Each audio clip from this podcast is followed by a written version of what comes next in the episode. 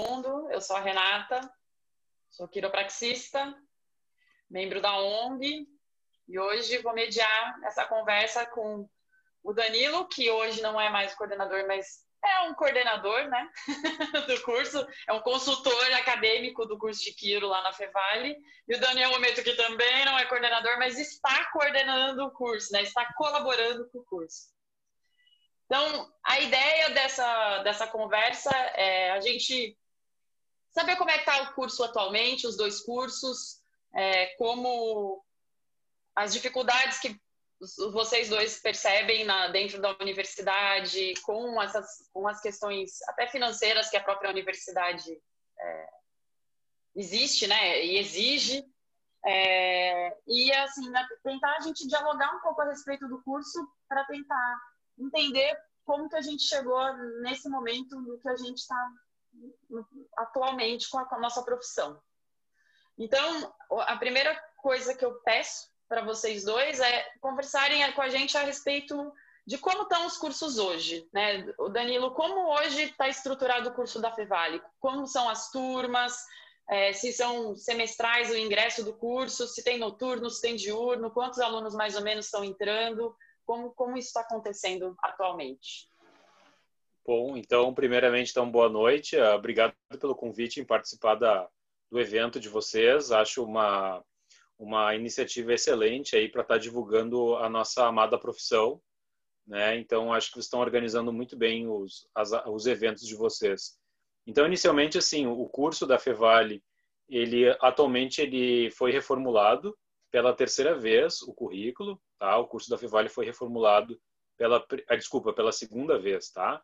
O curso da Fevale foi reformulado pela primeira vez em 2010. Teve algumas pequenas modificações no currículo de 2010 né? E ano passado a gente fez uma nova reformulação, na verdade foi feita a reformulação no retrasado, mas ela entrou no meio do ano passado. Então, atualmente a gente está entrando no terceiro semestre do currículo novo do curso de quiropraxia.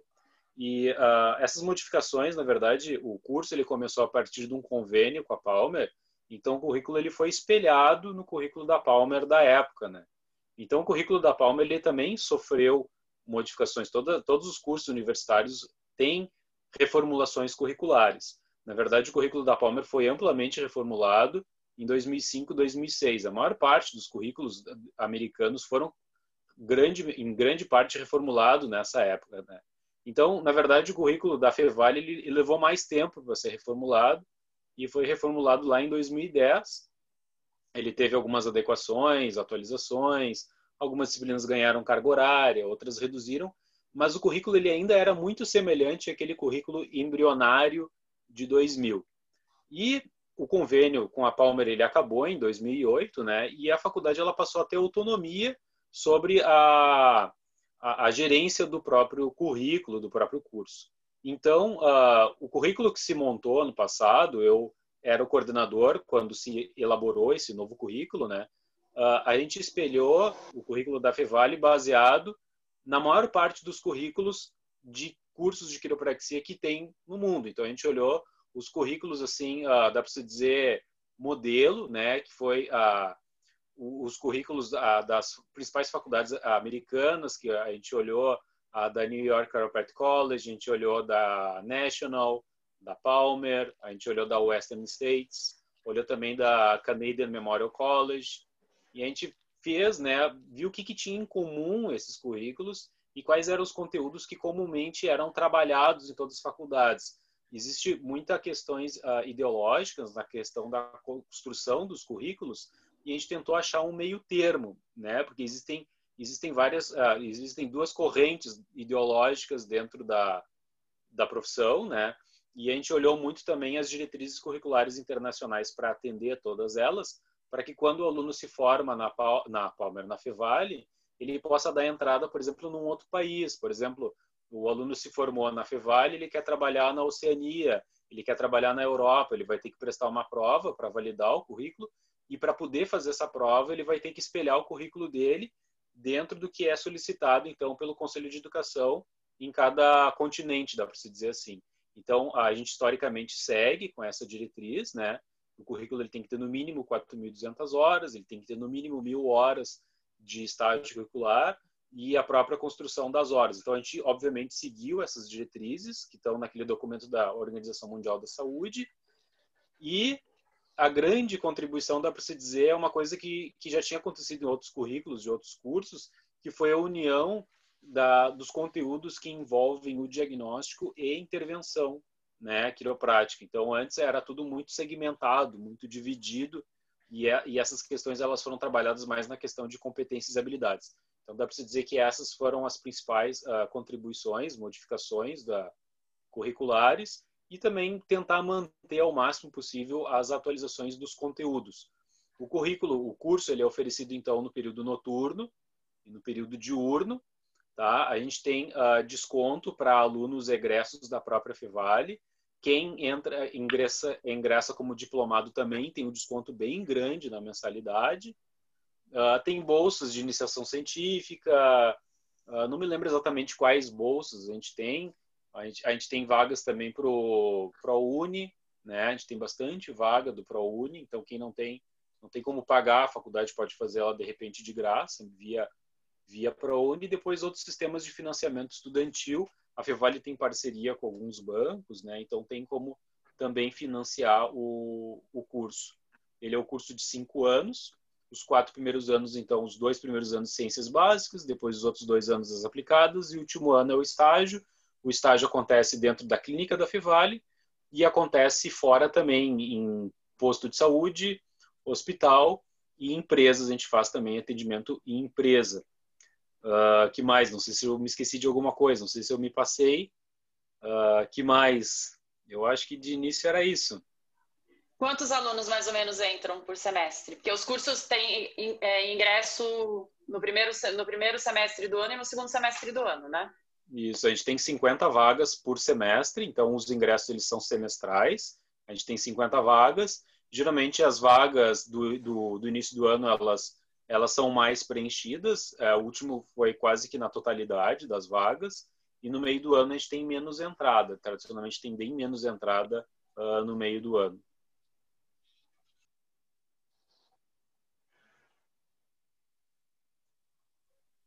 Então, Daniel, como, como é na IMB? Vamos tentar mais ou menos Bom, seguir a mesma ideia. Tá.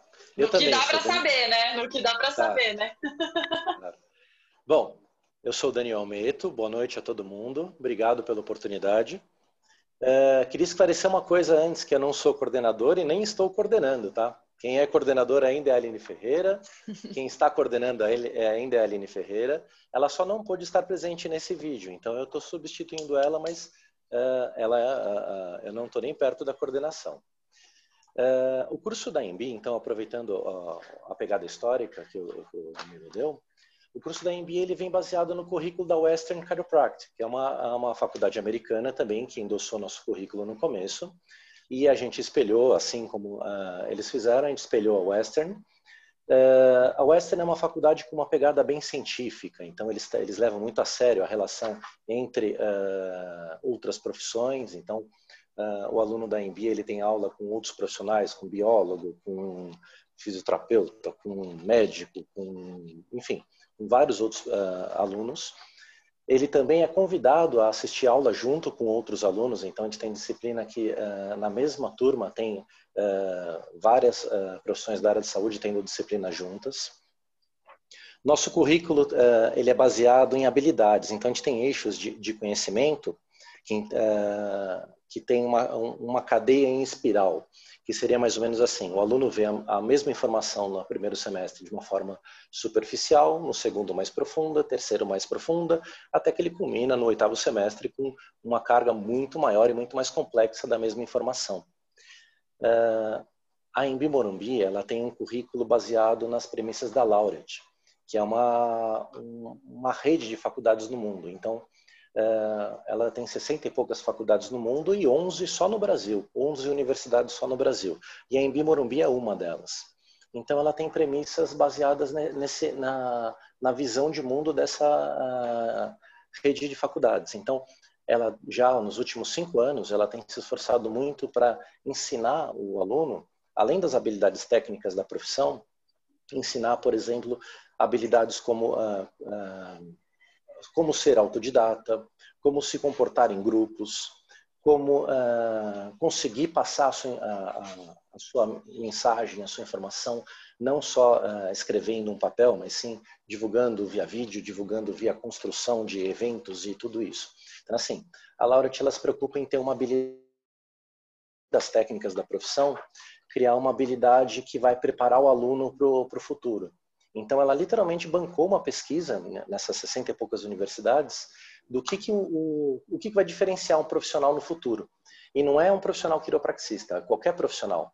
Por isso que eu falei de ser autodidata, de ter comportamentos em grupo, lidar bem com tecnologias, uh, enfim.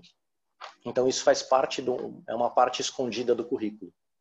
Uh, nós também temos uh, mil horas de práticas, então a gente tem aproximadamente 1.056 horas de treino onde o aluno treina manobras de quiropraxia entre alunos e em, em pessoas é, específicas para isso.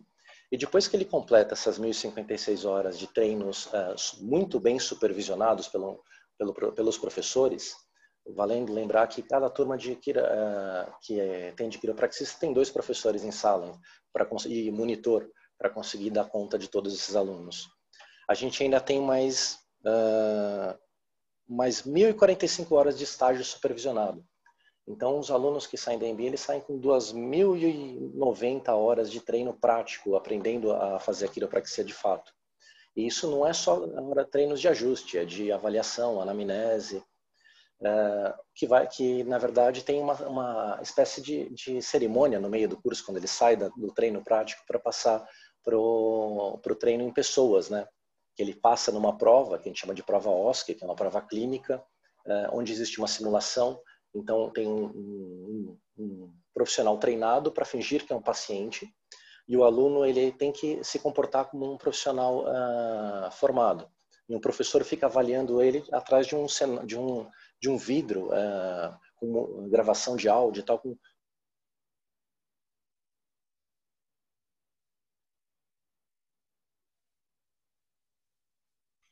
Daniel, você mutou seu, seu microfone.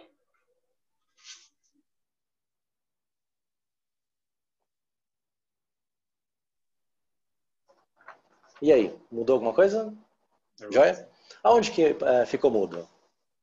O que, que eu estava falando? Do vidro fumê da prova final, da primeira prova, do vidro fumê. Ah, tá. Então não perdeu quase nada. Então, assim, tem todo um cenário tecnológico para ser uh, treinar o aluno nessa situação. Uma das premissas super importantes que eles levam em consideração é as simulações. Então, por exemplo, uh, tem, uh, ele, o aluno ele faz uma prova dessa numa parte do curso, mas ao longo do curso inteiro ele faz uh, treinos de simulação clínica, onde um profissional treinado com maquiagem, com recursos especiais, se comporta como paciente e uh, o aluno é treinado numa, numa situação real e depois que ele sai dessa situação real, ele discute com a sala inteira que está vendo atrás desse vidro uh, a, como foi o desempenho dele, como ele pode melhorar, como outros colegas fariam.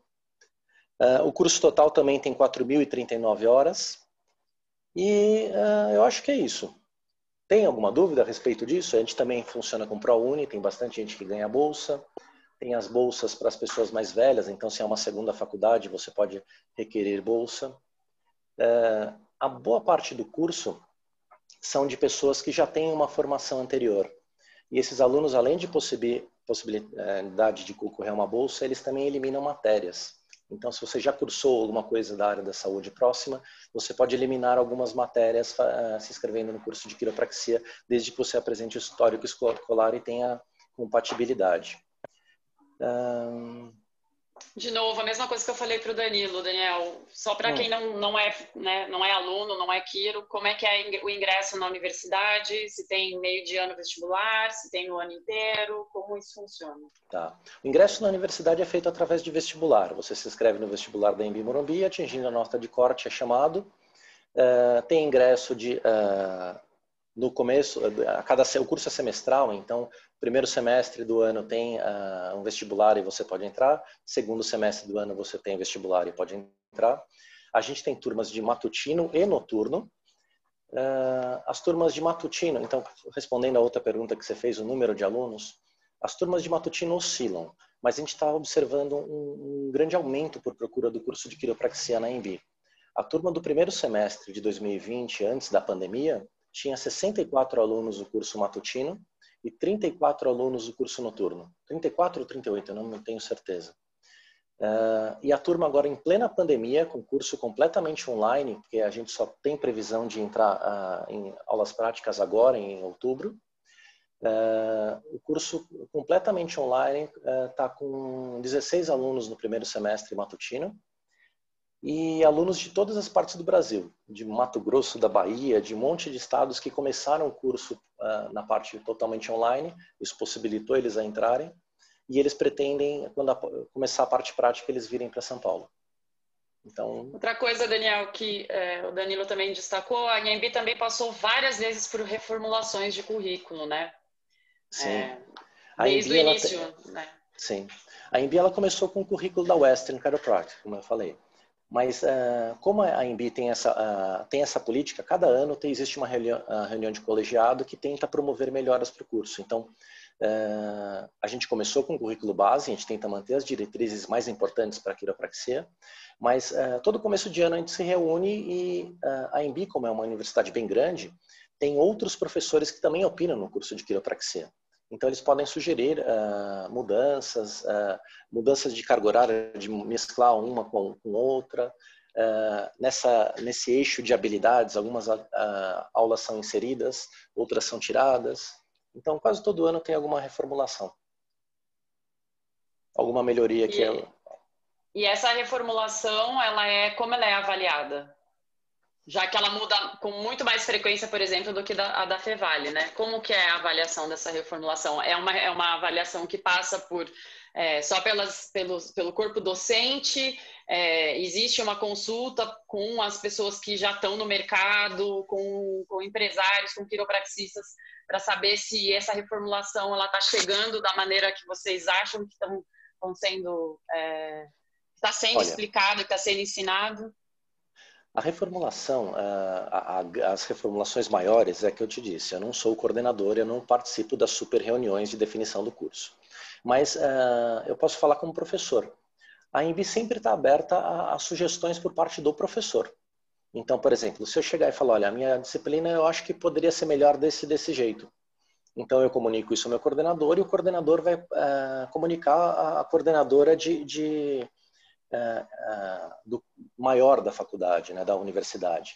Então assim, a, a universidade, a, o curso de quiropraxia da Embi Morumbi, ele faz parte de uma instituição gigante, é uma universidade com, para você ter uma ideia, tem, tem professores que dedicam a carreira, que são pesquisadores, na verdade, que dedicam a carreira a pesquisar como, como se melhor vai ensinar no futuro ou como se melhor vai uh, ensinar aquele aluno. Uma coisa super importante que, que eu acho super relevante é que a gente está vendo uma pivotagem muito grande no meio que as pessoas aprendem. Quem está entrando agora na faculdade são os nativos digitais. Eles nasceram com um celular na mão na internet. E isso é uma, uma mudança muito grande, que a gente precisa desses super pesquisadores, super especialistas em ensino. Então, quem pode opinar num curso desse é um cara que está no, no, terceiro pós-doc de uh, ensino e aprendizagem. De, uh, então, uh, são sugestões de super especialistas na área, na verdade. Pelo tamanho da instituição possibilita isso, né? É, é que eu, eu, fico pensando que é isso. Ao contrário da Fevale, que teve uma grande reformulação, é, e a gente teve essas, na IMB essas pequenas reformulações e eu, eu não, não consigo entender como isso é feito, é, como é avaliado, né? Por exemplo, acredito que como essa mudança de currículo da Fevale aconteceu é, há, há, menos de um ano, ainda não dá para a gente para haver uma avaliação em relação a isso, mas como essa mudança vem acontecendo com uma certa frequência na IMB, eu achei que existia alguma forma de avaliação, é, até profissional, enfim, mesmo Existe. que seja com pesquisadores e tal. Existe. É, os alunos eles são submetidos a cada semestre por uma, por uma série de pesquisa de, de, de aprendizado E uh, as notas são, são computadas, uh, uh, os alunos são pesquisados por questionários, inclusive alguns são pescados para responder 40 perguntas no questionário. os professores respondem pesquisas, os coordenadores respondem pesquisas. Assim, boa parte da avaliação desse, dessa, dessa evolução e dessa aplicabilidade é por questionários para os professores, para os alunos, e também tem uh, questionários para alunos que são recém-formados, que são convidados a, a responder pesquisas para avaliar esse tipo de desempenho. Entendi. Eu vou fazer aqui a pergunta que o Rafa, Rafael Santos fez. Acho que vale, acho que tanto para um quanto para outro, porque talvez até o Danilo, por, tá, por ter participado mais dessa questão administrativa da Fevale, possa responder melhor. Então ele fala: Boa noite. No Brasil, há um movimento enorme das instituições de ensino se voltando para uma dinâmica cliente-empresa em vez de aluno-instituição. Como garantir uma qualidade de ensino quando entra essa relação comercial? Porque na prática a gente sabe que se faz muita vista grossa nas instituições particulares para alunos que não atinjam é, a expectativa mínima. E isso é uma coisa que eu também ouvi de muitos alunos. Eu conversei antes dessa, dessa conversa que a gente está tendo, eu conversei com representantes dos alunos e representantes e donos de clínicas que contratam recém-formados. E isso é uma coisa que eu ouvi muito é, deles, que parece que o curso tem exigido menos dos, dos alunos, os próprios alunos falando isso. E acho que talvez por, por estar na coordenação, talvez o Danilo consiga explicar como é, se, se puder também, né? Que de repente né, tem um acordo de sigilo, uhum. não pode contar. Uhum. Não, eu só acho que essa pergunta ela parte de uma premissa previamente estabelecida que tem base em que, né? Essa é a primeira questão que eu levanto. A segunda é que, assim, a Fevale, pelo menos, ela sempre deu autonomia para os professores elaborarem uh, avaliações que fossem justas, que seguissem com, com as diretrizes da instituição com relação aos métodos de avaliação, mas os professores sempre tiveram liberdade para fazer a avaliação, né? A gente nunca tirou a autonomia do professor, ou nunca disse, ah, agora a prova vai ser mais fácil. Isso nunca existiu. Aliás, só para usar como parâmetro, as notas perante o MEC do curso de quiropraxia sempre aumentaram. A primeira vez que foi avaliado, a nota foi 3, a segunda vez que foi avaliado, a nota foi 4, e a última vez que foi avaliado foi em 2018, a nota foi nota 5 né? Só para ter uma ideia, o pessoal às vezes cai de pau, né? Ah, qualidade é ruim. Eu, eu, esse tipo de mito eu já ouvi várias vezes. E aí só digo uma coisa: nós temos, já tivemos quatro, uh, três, uh, nós temos atualmente três egressos que trabalham na Holanda, tá? Esses três egressos, todos eles quando eles foram trabalhar na Holanda, eles passaram por uma avaliação lá para trabalhar. Aliás, validaram o diploma lá, diga-se passagem, e concorreram à vaga contra gente graduada na Inglaterra, que, que, é, uma, que é um lugar que tem três faculdades de ensino de altíssima qualidade. Só para ter uma ideia, a gente tem um egresso da Fevale que trabalha como pesquisador na Canadian, na Canadian Memorial College.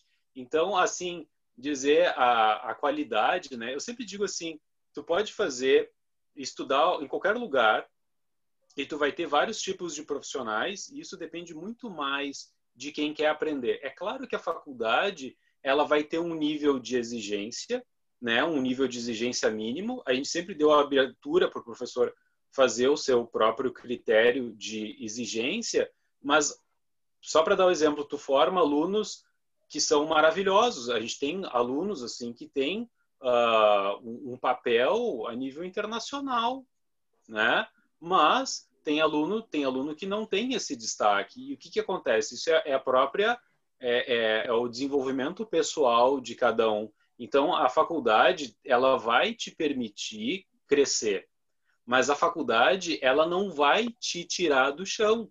Quem se tira do chão é o próprio aluno é o próprio aluno que vai se desenvolver né? A gente vai ter critérios avaliativos que a partir da avaliação do professor o aluno atingiu ou não a média para passar mas não é isso necessariamente que vai fazer o aluno ter uma qualidade maior ou menor. É porque eu costumo até dizer assim, tem aluno que é bom de prova, né? Ele tira nota 10, nota 10 na prova, mas na hora lá, tu coloca o paciente na frente, na hora do vamos ver, vai ter um outro perfil, né? Então, é muito querer dizer assim, ah, que o critério era maior.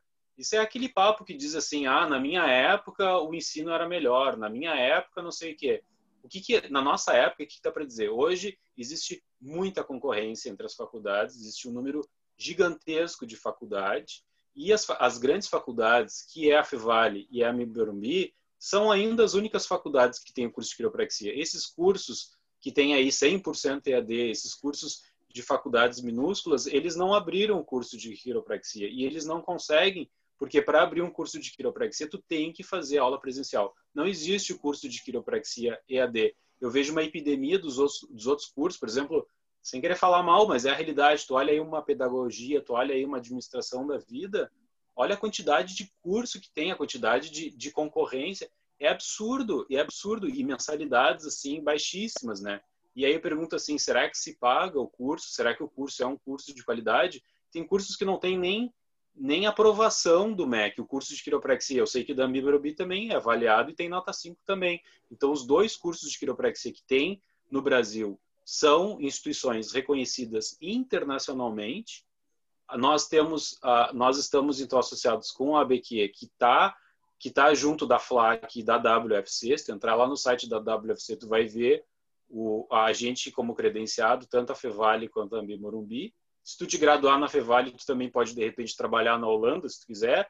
A gente tem egresso trabalhando na Nova Zelândia, tem na Austrália, a gente já teve egresso que passou lá na prova, na, na, já validou o diploma na Oceania. Então, nós formamos alunos plenos, alunos capazes, mas é obviamente que muito depende do próprio indivíduo de querer crescer. Eu tenho a convicção Tá? Eu tenho a plena convicção que hoje nós formamos a melhor versão dos alunos que a gente já formou um dia na Fevale. Tá? Nós formamos hoje alunos com prática eclética, aí nós formamos alunos que têm uma capacidade de fazer raciocínio clínico, que conseguem associar avaliação ortopédica e intervenção, né? A gente tem uma luta de atualização, de seguir diretriz de prática, não só diretriz curricular que diz quantas horas tem que ter tal disciplina, mas diretrizes de prática que digam quais são as intervenções mais adequadas no tipo de condição que o paciente tem.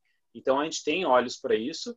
A, a, reformulação curricular só vai melhorar para o curso. Eu acredito que a gente vai formar alunos com uma qualidade melhor. Então, a gente diz assim, ó, formar cada vez mais profissionais mais qualificados a partir de um, de um grupo de professores qualificados, com currículo atualizado, e a Fevale ela permite tudo isso, tudo, tudo, tudo isso. E você, Daniel, o que, que você acha? Eu tenho essa experiência também. Eu acho que tem alunos muito bons. É, pode, assim, eu acho que em qualquer profissão, ninguém, é, não é que não, todos não podem atingir um pico de uma pirâmide. A maior parte é a base, depois tem os intermediários e aqueles muito bons. Eu também tenho essa experiência. Eu acho que uh, o cara, você tem uma ideia, o cara que veio uh, avaliar uh, o, o, curso de quiropraxia, vieram dois fisioterapeutas. E um deles falou que tipo que não era não não estava tão confortável assim e tal. Ele participava de instituições que eram contra. E ele acabou dando nota 5 no curso. Ele pegou provas na mão, eles foram extremamente minuciosos. Eles pediram é, TCCs, trabalho de conclusão de curso de cinco anos atrás, pegaram provas, avaliaram. O, eu estava dentro do estágio quando um deles é, virou e falou: Eu quero ser atendido por um aluno, por aquele lá. E virou e escolheu um aluno aleatoriamente para atender ele. E, e, além disso, ele, ele simulou uma, uma, um distúrbio de artéria vertebral para o aluno sem que a gente soubesse. Ele entrou, ele quis entrar com o aluno sozinho dentro do, do, do CIS, da, da clínica do, do, aluno que está no último semestre, e simulou uma patologia de contraindicação absoluta.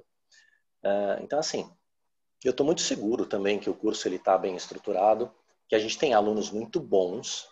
Uh, só que eu não posso falar pela experiência dos outros. Se, se você no mercado tem uma experiência de alguns alunos que estão procurando um, um certo uh, nicho ou outro nicho, Uh, de repente é o perfil do aluno que está procurando esse nicho. E não o perfil do que, aluno. Eu acho, Daniel, que, falar, o, que claro. o, Rafael quis tem, é, o que o Rafael quis tentar dizer com a pergunta dele é o quanto a universidade interfere também nisso, nessa didática, nessa exigência, no nível de exigência dos alunos. Eu acho que foi mais é, é, esse é o lado. Se, se me corrija se eu estiver errado, Rafa. Mas acho que ele quis dizer isso, não dizer que o aluno o aluno não é bom, é o quanto, o quanto a, a, universidade interfere. Então, por exemplo, posso dar o meu exemplo. Eu, eu, eu, sou, a, eu sou da turma ferrada da IMB, porque a IMB inventou que você tinha que em dois anos ter um curso de tecnólogo, de massagem. Então, eu fiquei dois anos sem aprender quase nada de Quiro, porque a faculdade mandou dar um curso de tecnólogo. Então, acho que o que o Rafa está tentando tentou explicar, perguntar é o quanto a universidade interfere nisso, né? na, na didática do professor, na, no nível de exigência do que você tem que dar aula, na questão da grade, do, da formação do aluno. Por exemplo, como você, eu já tive essa conversa com você, acho que uma vez num curso até. Essa reformulação curricular exigiu mudanças de vocês, assim, como, como essa formação, até na Fevale também, como, como a universidade investe em vocês para que vocês também se adaptem a, a essa essa mudança curricular, o quanto isso é financeiramente, é, vamos dizer assim, pensado pela universidade e quanto isso é didaticamente, né, é, pensado pela universidade. Eu acho que esse é o ponto que o Rafa tentou explicar. Não, não a questão do aluno ser bom ou ser ruim, ser forte ou ser fraco, né? Eu acho que assim, se, se a universidade tiver condições, ela pode produzir alunos bons. Se a universidade for ruim, ela tiver um curso mal estruturado, mesmo que entrem boas pessoas, o cara ele vai regredir nela, ele não vai ficar bom. Então, quando eu falo que tem alunos muito bons, muito geniais né, em vários semestres, eu te digo que a universidade propicia a criação desses super alunos. É, claro, se você pegar a amostragem, talvez cada nicho tenha alguns alunos melhores, outros piores, mas a faculdade permite a, é, a, a criação desses alunos muito bons. É, outro lance importante é que eu não posso dizer é, pelo, pelo passado é, remoto, do, do, que é uma coisa que eu não vivi, não vivenciei. Mas hoje em dia eu acho que não tem mais essa queixa de, de, tipo, ah, a faculdade me sacaneou de alguma forma. A maior parte dos alunos uh, percebem os esforços da, da faculdade para transformar esse ambiente melhor. Tanto é que perguntam semestralmente para eles o que pode ser melhorado e pedem para cada professor é, pontuado pelos alunos. Quem dá nota para os professores, para você ter uma ideia, uma, uma coisa interna que eu não sei se todos sabem. É, nós, professores, recebemos uma nota por aquela disciplina naquele semestre. Se a nossa nota for inferior a 80% de aceitação dos alunos, uma nota 8 por professor, nós somos obrigados a fazer uma série de cursos de didática de ensino. Além disso, mesmo para os professores que têm uma nota, uma aceitação acima de 80% pelos alunos, é, tem a, a a gente faz um, uh, cursos com muita. O professor está dando aula para alunos, mas ele chega de, à tarde ou à noite, ele tem que fazer um, um cursos no Blackboard, igual os alunos fazem, dado para daí é para professores muito mais graduados que a gente, ensinando a gente a como dar essas novas didáticas, como uh, lidar com esse, esse novo perfil de alunos que não é. Uh, tem alunos hoje em dia que não aprendem mais por livro, eles não têm familiaridade com livro. Então, eles aprendem por uh, aplicativos vídeo. E, e, vídeo, aplicativo e tecnologias que, de repente, o próprio professor não estudou por elas. Então, uh, para você ter uma ideia, o curso, o ser professor na EMB, é, você é obrigado a fazer uma série de atualizações frequentemente. Eu, se não me engano, são 40 horas por semestre. É, tanto é, e o negócio é tão uh, intenso que ao longo de algumas horas você ganha um, uma, um certificado de especialização em docência.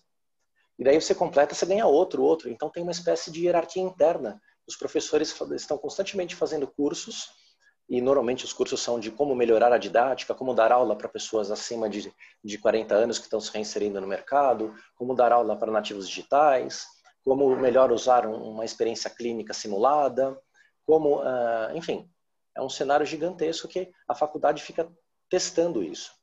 E outra coisa que eu, que eu posso te dizer, os professores de, de quiropraxia, nenhum deles, na, nos últimos semestres que eu fiquei sabendo, nenhum deles tirou nota menor que 80% de aprovação. Então, nenhum deles precisou ficar fazendo cursos de melhoramento da, do, da didática de ensino o que vai contra eh, essa política de, de, de ah, não, eh, tá ruim. Tá... Na verdade, eu acho que existe muita nostalgia na Imbi Morumbi.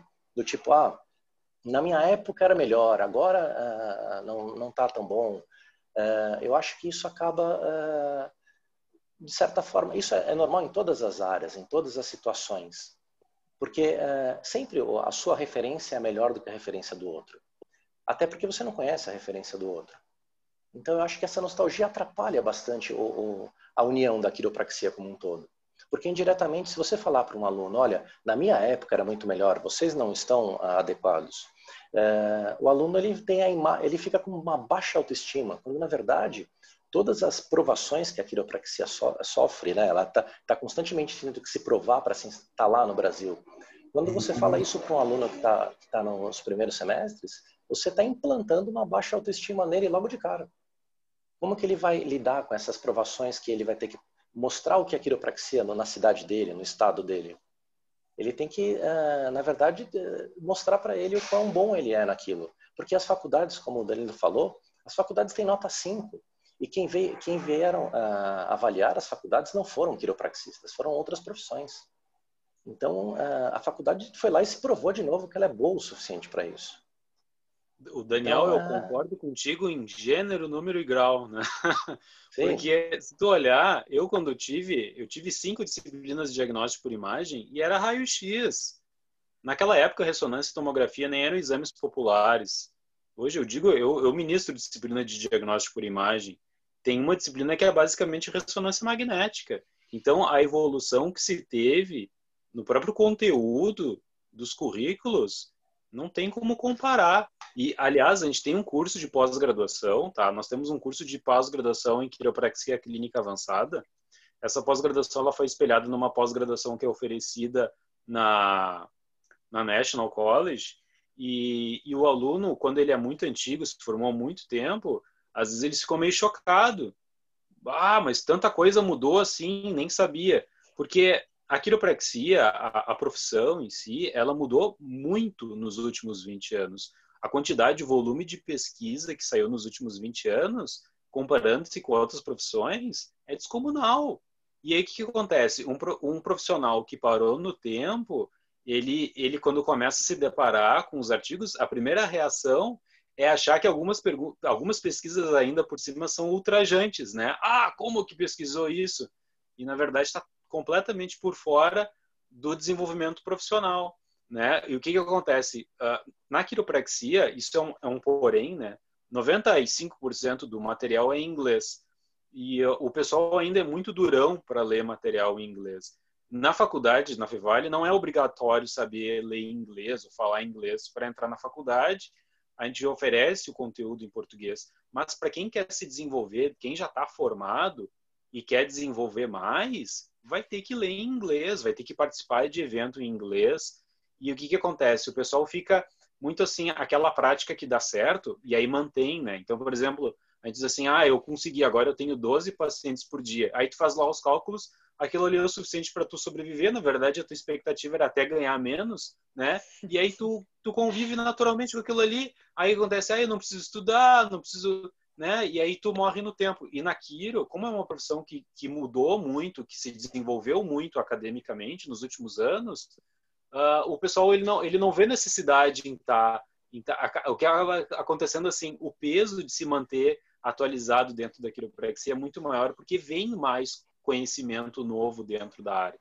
Então, esse seria um dos principais motivos, assim, de às vezes o pessoal olhar coisas novas e dizer, bah, mas que ultrajante isso aí, bah, não, não concordo uma das coisas que a gente mais vê é hoje a gente tem uma diretriz de solicitação de exames de imagem, né? E eu me lembro de muito pessoal veterano olha aquela diretriz assim e fica, ah, quem, quem será que inventou isso aqui, né? Tava mentindo muito, né? Mas o que acontece? A pessoa já vem com conceitos previamente estabelecidos que não segue a diretriz de, de solicitação de exames de imagem e ainda acha que a diretriz está inadequada. E pensa assim, quem será que inventou a diretriz, né? Ó, oh, a diretriz só foi pesquisador da área, que avaliaram então a concordância, a confiabilidade, método diagnóstico, só isso. Foi quem fez os, os protocolos, né? Então, a gente, eu, eu costumo dizer que eu sou papagaio, né? Eu não sou pesquisador, não tenho doutorado, então eu sou papagaio. Eu, eu repito o que os caras do, do, do protocolo pedem para fazer, da diretriz, eu reproduzo isso e como professor também. A gente traz o conteúdo atualizado, a gente se, se preocupa em se manter atualizado, né? a gente tem dois professores que têm doutorado, que estão, um está fazendo doutorado, uma professora está fazendo doutorado, está finalizando, e um professor já tem o doutorado. Então, eles produzem conhecimento, né? E, e a gente tem uh, bastante troca dessa questão também e da interpretação dos próprios estudos também. Eu vou pegar aqui carona na pergunta que o Hernani fez sobre a qualidade dos trabalhos científicos que a gente encontra hoje em dia e eu vou tentar ser mais bairrista. É, como que vocês veem a produção acadêmica em quiropraxia no Brasil, né? Porque assim, é, hoje, hoje em dia a gente tem muitos alunos que estão ingressando aí cursos de pós-graduação, de mestrado e doutorado, mas ainda acredito ver, acho que vocês também percebem que ainda há uma barreira né, na, na produção dos artigos, na divulgação desses artigos, até na divulgação da ciência da quiropraxia por nós mesmos quiropraxistas, né? Então, como, como vocês veem isso? Como isso chega para vocês na universidade, né? Como essas pesquisas que nós no Brasil fazemos, como isso chega para vocês? Bom, Daniel? Eu posso, eu posso começar. Então, assim, é, de fato, é, se você contar o número de quiropraxistas brasileiros no mercado, sei lá, deve estar beirando os 1.500. É, desses 1.500, sei lá, eu acho que 1% está fazendo estricto senso com mestrado e doutorado. Então, de fato, as pesquisas são muito diluídas. mas tem o cenário bom, é assim, tem, eu acho que tem profissionais de muito boa qualidade acadêmica, só que eles são muito poucos ainda, porque os quiropraxistas são muito poucos no Brasil. Mas a gente tem uma vantagem nisso. A gente tem um cenário muito forte de quiropraxia e pesquisadores de quiropraxia no mundo. Então, eu acho que a gente está na fase de se alimentar das pesquisas dos outros e tentar fazer boas pesquisas. Mas para a, quiropraxia brasileira começar a ter um, algum impacto em pesquisas, a gente tem que ter um número muito maior de, de quiropraxistas. E eu acho que uma coisa que eu fico muito triste que não tenha mais era aquele protótipo da revista brasileira de quiropraxia. Então isso é uma coisa que me dá saudades. Mas uh, eu acho que a gente está passando por, a gente está se adaptando. É, a, a, profissão quiropraxia está se encaixando no, no, cenário brasileiro. Eu acho que vai ter no futuro. Com certeza, nos próximos anos vai ter mais de uma revista de qualidade uh, científica no Brasil. Mas eu acho que o nosso volume de quiropraxistas ainda é muito pequeno para ter alguns, algum aparecimento assim, né? Nessa área. E você, Danilo? Eu concordo muito com o Daniel, muito mesmo, mas eu também acho que uh, muitos ainda dos quiros, eles ainda desvalorizam muito a pesquisa, acham que pesquisa é, é só para preencher papel, eles não muito muita gente ainda não não isso eu acho que é um problema até a nível nacional, não só dentro da quiropraxia, mas de, da própria interpretação da importância do estudo e como que ele deve se aplicar na nossa prática. Acho ainda que a gente está ainda muito distante disso. A gente uh, tem, a gente organiza o Seminário Internacional de Quiropraxia e o volume de estudos que vem para o seminário é muito baixo, muito baixo. A gente tem feira de iniciação científica e o curso de Quiro ele submete poucos estudos, né? Então eu acho que tem a, eu acho dentro da uma desvalorização muito grande, pelo menos eu digo aqui da nossa parte. Nós temos muitos ex-alunos que fizeram mestrado, inclusive doutorado, tá? Até dou exemplo, né? Tem, tem pesquisador aí fora do Brasil, mas isso é uma coisa mais isolada. Na, na prática mesmo, o pessoal se isola. Acho que existe uma pouca compreensão da, da importância do estudo e acho que se a gente não tiver uma movimentação nesse sentido, isso pode ter uma consequência muito negativa para a nossa profissão. Né? Eu já escutei muito assim, ah, na, na, a pesquisa é uma coisa, a prática é outra, e na verdade ela tem que se espelhar, né? E não ter esse distanciamento. É claro que realmente no Brasil com com mil, a gente tem mais ou menos 1.200 quiropraxistas graduados. Se tu comparar com outras áreas, né?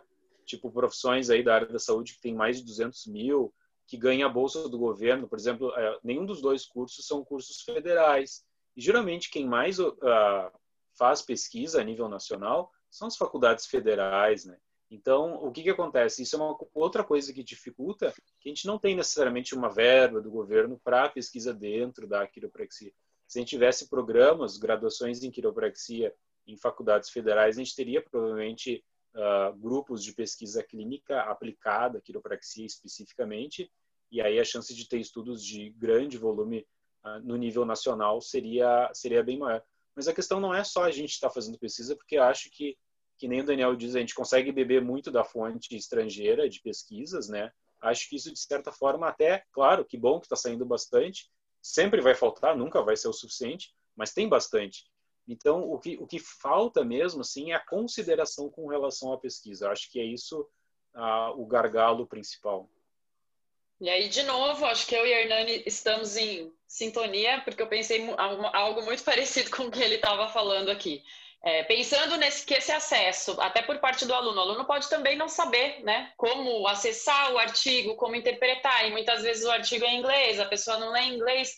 Como vocês veem o papel da universidade em traduzir isso e, e, fornecer isso de uma maneira que o aluno entre em contato com o artigo, saiba interpretar um artigo, consiga entender isso, como isso pode se refletir na prática, né, na prática do, da, da, da, clínica ou até no próprio estudo dele, né? Como vocês conseguem colocar isso na prática?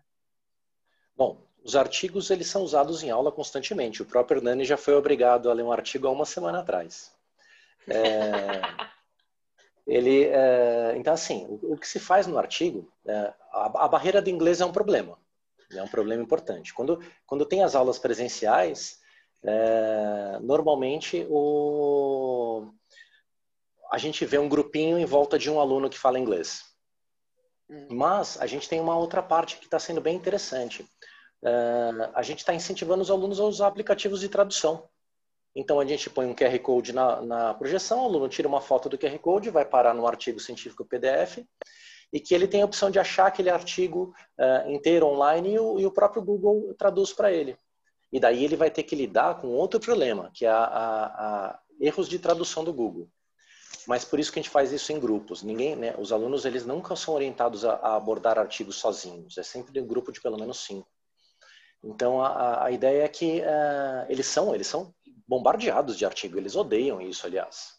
Tem artigos que a gente passa para eles com 20 páginas. E eles têm que ler uma aula e a gente vai ter que construir alguma coisa com esse artigo. Normalmente eles leem artigo e são obrigados a responder perguntas, ou eles leem artigo e são obrigados a defender um em relação. A gente, é, uma coisa que eu faço às vezes é colocar artigos que falam duas coisas opostas.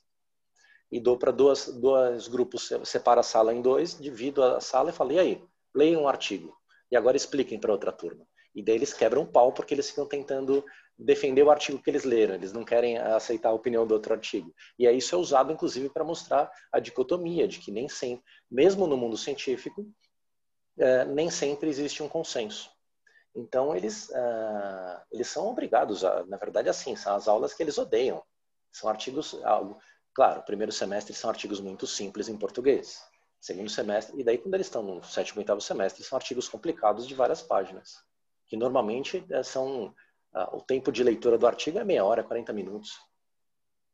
Então, Mas você eles... lê um artigo em meia hora, 40 minutos, né? Muitas vezes os artigos você demora mais de dia para ler tudo e entender tudo. Para né? entender né? tudo. É uma coisa mais trabalhosa, né? É um Sim. sacerdócio, é quase ler um, manuscrito, né?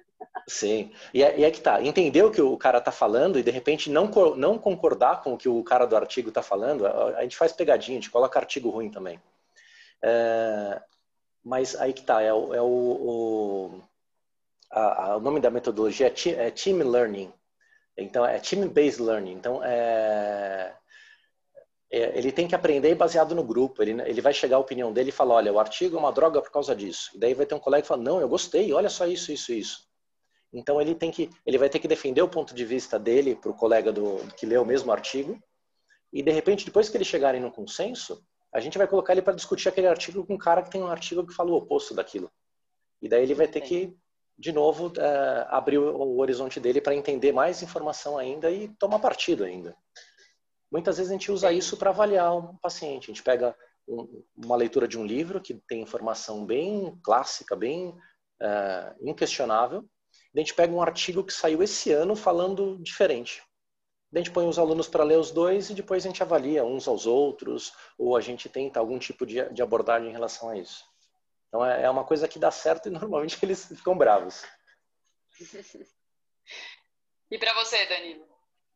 Bah, gostei muito das ideias aí do Daniel. A gente tenta fazer muito disso aí também, né?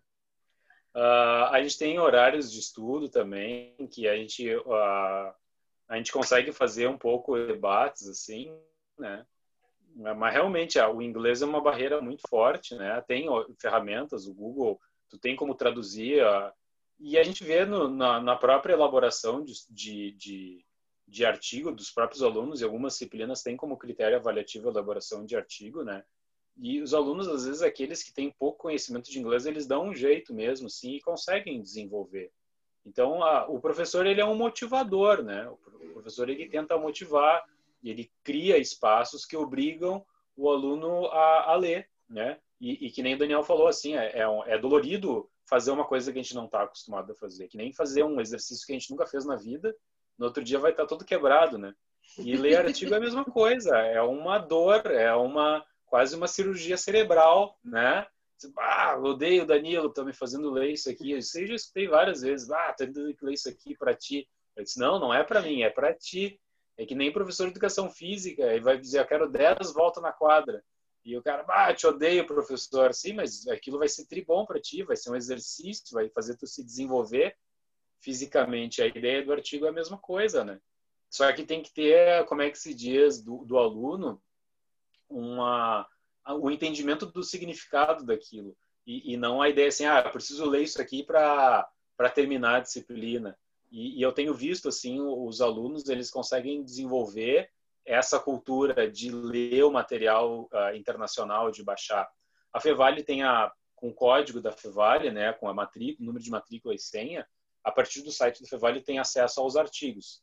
Quase todos os artigos o aluno consegue acessar. São raras as revistas que o aluno não consegue fazer o download e o acesso aos artigos ele é permanente. O aluno que se forma ele tem permanentemente acesso a esses artigos, tá? Então ele sempre vai poder acessar, o, fazer o login dele. São é uma base de dados que a que a faculdade paga, né, anualmente por esse por esse acesso. Então o aluno ele hoje até a gente fala muito do livro, né? Mas hoje, hoje o livro daqui a pouco vai ser museu, né? O livro é legal porque tem um material histórico ali, uma base, mas uh, o pessoal tem escrito muito pouco livro, né? Hoje é. é e o conhecimento é hoje é, muda assim, né? O conhecimento hoje ele é.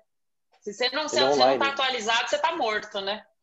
Exatamente. E os alunos, eu acho que os alunos atuais, assim, os alunos que estão no curso hoje, eles já têm essa noção, né? Eles eles já têm o perfil diferente.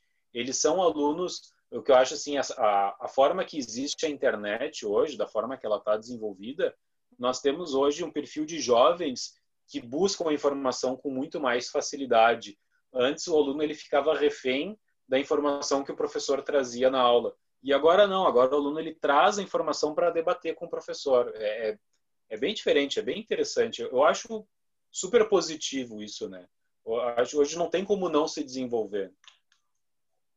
E agora eu pensei em a gente levar um pouco para essa questão que a gente tem hoje, né? Pandemia. Como está dar aulas online num curso que praticamente você só vai ser bom pondo a mão na massa?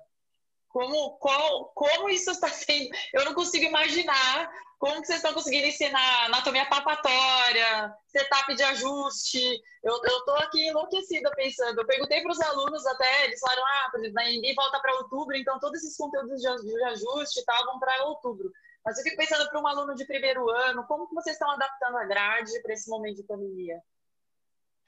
Bom, também eu posso começar de novo. Então, assim, os alunos de primeiro semestre, eles só estão tendo uma, matérias teóricas, as matérias práticas ninguém está tendo, nem os alunos de nenhum semestre. Então, está acumulando matéria. A gente agora em outubro, por exemplo, eh, a gente vai, todos os alunos vão ter que fazer dois módulos em um. Então, eles já tiveram toda a parte teórica e já viram uh, todo o, o, conteúdo da disciplina. Então, os professores filmaram um voluntário sendo ajustado. Então, os alunos tiveram toda a parte teórica dos módulos práticos tiver, uh, e tiveram a visualização e o setup dos ajustes todos teóricos. Agora a gente vai juntar, uh, agora quando a, faculdade liberar as aulas presenciais, a gente vai juntar e tudo na prática. Não ficou defasada a informação. O estágio, eu acho que ele já voltou. É, então, assim, é, claro, com as devidas restrições, número de pessoas, asepsia total. O estágio é uma área da saúde, então eles têm autonomia para voltar. É as aulas coletivas em grupo que ainda não voltaram. Então, assim, eu acho que é, não ficou defasado. E é um cenário de catástrofe, né, gente? Foi, é, não é uma coisa legal que está é, todo mundo curtindo, pelo contrário, está todo mundo sofrendo com essa situação. Mas uma coisa me surpreendeu o, a Lauret, uh, eu tinha a cabeça muito Embi Morumbi. Então, uh, tinha a estrutura da Embi Morumbi. Mas quando uh, aconteceu do tipo, ó, não pode ir pessoalmente, estão todos proibidos de irem pessoalmente, uh, vocês têm que usar as metodologias online, a faculdade parou todos os tipos, as aulas de didática para professores de didáticas presenciais e passou só para didáticas online. Então, se tá, a gente tá, vai completar um ano de pandemia, a gente está completando um ano de, de pós-graduação em ensino online só. E a ferramenta do, do, da Laureate, que não é da Embia, é dessas 60 e poucas faculdades no mundo, ela é muito completa. E eu nem sabia que existia. Então, o que aconteceu foi que eu descobri um mundo inteiro de, de, de como a tecnologia pode ajudar os alunos a aprender, que eu não usava porque eu estava lá na prática todo dia ensinando na lousa. E, de repente, uh, tem uma mega infraestrutura de discussão de, de, de avaliação, por exemplo. O semestre passado, o semestre primeiro semestre de 2020, é, o, o, módulo normal são duas avaliações. Então, N1, N2, APS, prática é, N1, prática N2 e nota. No semestre passado teve cinco avaliações. Os alunos praticamente tinham duas, duas três aulas avaliação, duas, três aulas avaliação, duas, três aulas avaliação. Uh, os alunos tiveram que ler, uh, por exemplo, eu coloquei os alunos para ler o livro da Ed Havik, Reality Check, e eles tiveram, fizeram prova do livro da Ed Havik. É, tudo isso por causa desse monte de avaliação. Deu? Essa, esse ambiente online é, facilitou uma série de outras coisas que a gente não usava antes. Então, é um revés, claro, essa pandemia causando tudo isso. Mas é, sempre que te a, a, a, necessidade é a mãe da criatividade. E muitas vezes a, a criatividade ajuda pra caramba, em, principalmente nessa nova geração, eu acho. E a gente brasileiro é especialista em gambiarra, então Exatamente. gambiarra bem feita é a, é a especialidade do brasileiro. Isso aí. e você, Danilo? Não, para nós a situação foi assim também, bem, bem parecida. Também os professores aí fazendo pós-graduação em aula EAD, né? O pessoal se adaptando. Eu fui um que nunca tinha dado aula assim pelo computador. Eu admito que para mim foi, bah, foi dolorido o início, assim, foi, bah, foi tenso. Mas a gente vai, vai se adaptando, né? Acho que as primeiras aulas foram assim mais diferenciadas. A gente tem algumas disciplinas que antigamente eram inteiramente EAD, né? E esses professores tiraram de letra, né? O que a gente vinha fazendo era que muitas, agora o currículo novo ele possui disciplinas híbridas, com parte do currículo sendo então o conteúdo já previamente uh, gravado, né? E o aluno tem acesso àquele material e faz uma prova e parte do conteúdo a, presencial, justamente para potencializar o aluno na sala de aula. Então, uma, o conteúdo das disciplinas de sala de aula geralmente é um conteúdo prático. Então, isso já já estava acontecendo na, na faculdade. Só que agora, a, a pandemia, o que, que aconteceu? Quando a gente idealizou o semestre, o primeiro semestre desse ano, a gente não tinha idealizado a pandemia, né? Então, muitas disciplinas práticas aconteceram EAD, infelizmente. Né? Eu dei uma disciplina de anatomia palpatória, EAD. Eu consegui fazer três aulas presenciais e aí depois foi tudo pelo computador. Então, o que, que aconteceu? A, a gente, eu tinha vídeos dos procedimentos de, de palpação e os alunos tinham que gravar vídeos e me mandar e eu dava o feedback. E essa foi a forma da gente conseguir uh, praticar. Quantos tá? alunos? Tá? Quantos, quantos alunos você teve que ver vídeo? Só para eu chorar por você aqui? Quantos alunos? 40. 40. Uh! É. Meu, é, é. Eu não sei para vocês, mas meu consultório tá parecendo um monte de professor que tá sofrendo com esse tipo de coisa, né? Que fica, prepara a aula, depois tem que assistir vídeo do aluno e lê, não sei o que, quando você vê ah, 12, 14 horas Bom, aí o que, que aconteceu? Uh, o conteúdo teórico eu fiz pelo computador, mas depois ficou nos vídeos. Então, a gente se comprometeu com os alunos que assim que voltar às aulas presenciais, a gente vai abrir as disciplinas de anatomia palpatória para que eles possam fazer as práticas. Não tem como não fazer as práticas. Então, a gente vai, a gente vai recuperar essas aulas quando voltarem as aulas presenciais. Não tem como não tem como ficar só no computador. A gente tinha disciplinas, várias disciplinas de técnica, de procedimento, que fizeram a mesma, a mesma coisa. A gente até viu, outro, eu tenho muito contato com outros professores de outras faculdades, de outros países, eles fizeram a mesma coisa. Algumas faculdades realmente fizeram, trancaram o curso inteiro e voltaram só muitos meses depois.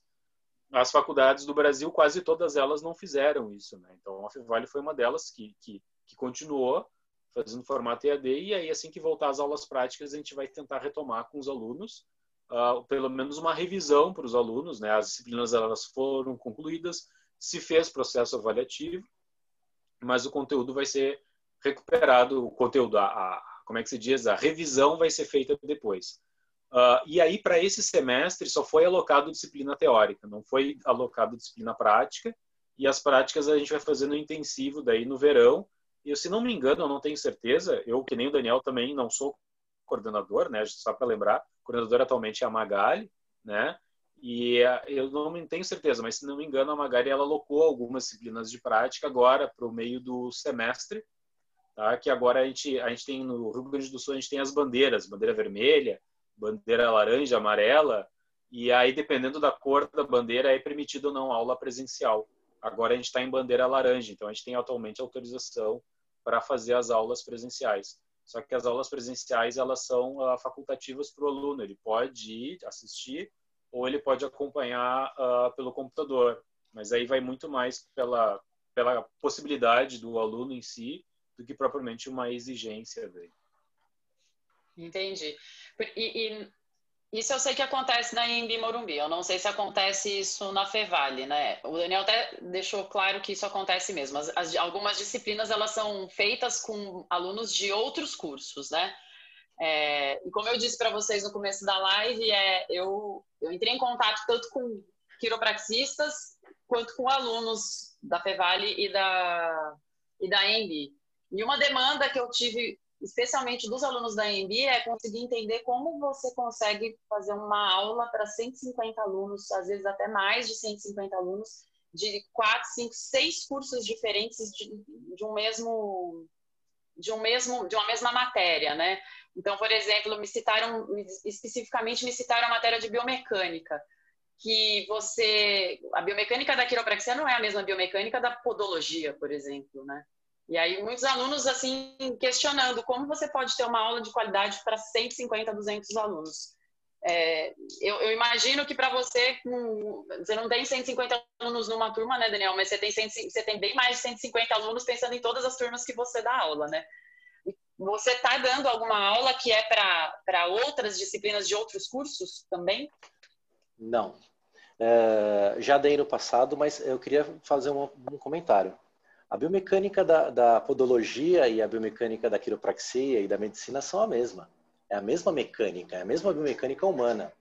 O que acontece é que a, a quiropraxia vê a biomecânica com, com um olhar quiroprático e a podologia vê a biomecânica com um olhar de podologista.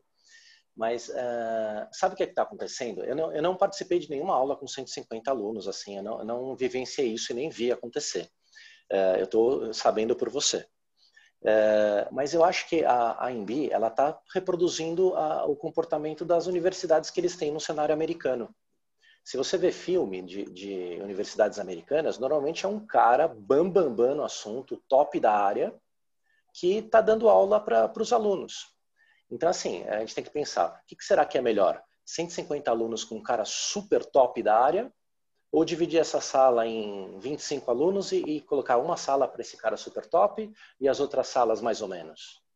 Então, assim, eu acho que a Invita deve estar tá provavelmente reproduzindo, porque assim, uma, uma das coisas que acontece é que informações de outros países e de outras unidades da, da rede Laureate também influenciam no comportamento da EMB aqui no Brasil. Então, o que provavelmente eles estão fazendo, que é uma coisa que é comum em outros cenários, é pegar o, o top da área e colocar ele para dar aula para o máximo de pessoas possível. Muitas vezes é o cara que escreveu o livro de biomecânica. Então, uh, são os caras que são três pós-doc de biomecânica dando aula de biomecânica. Então, num ambiente com a cabeça bem de americano, faz sentido.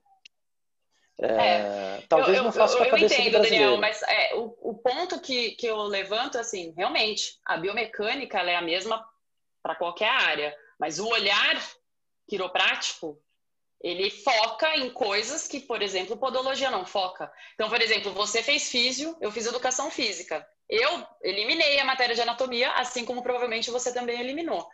E eu, eu a, na minha época, a coordenadora foi incisiva em falar para mim, Renata, vá, porque não é a mesma anatomia. E a coordenadora da época era físio.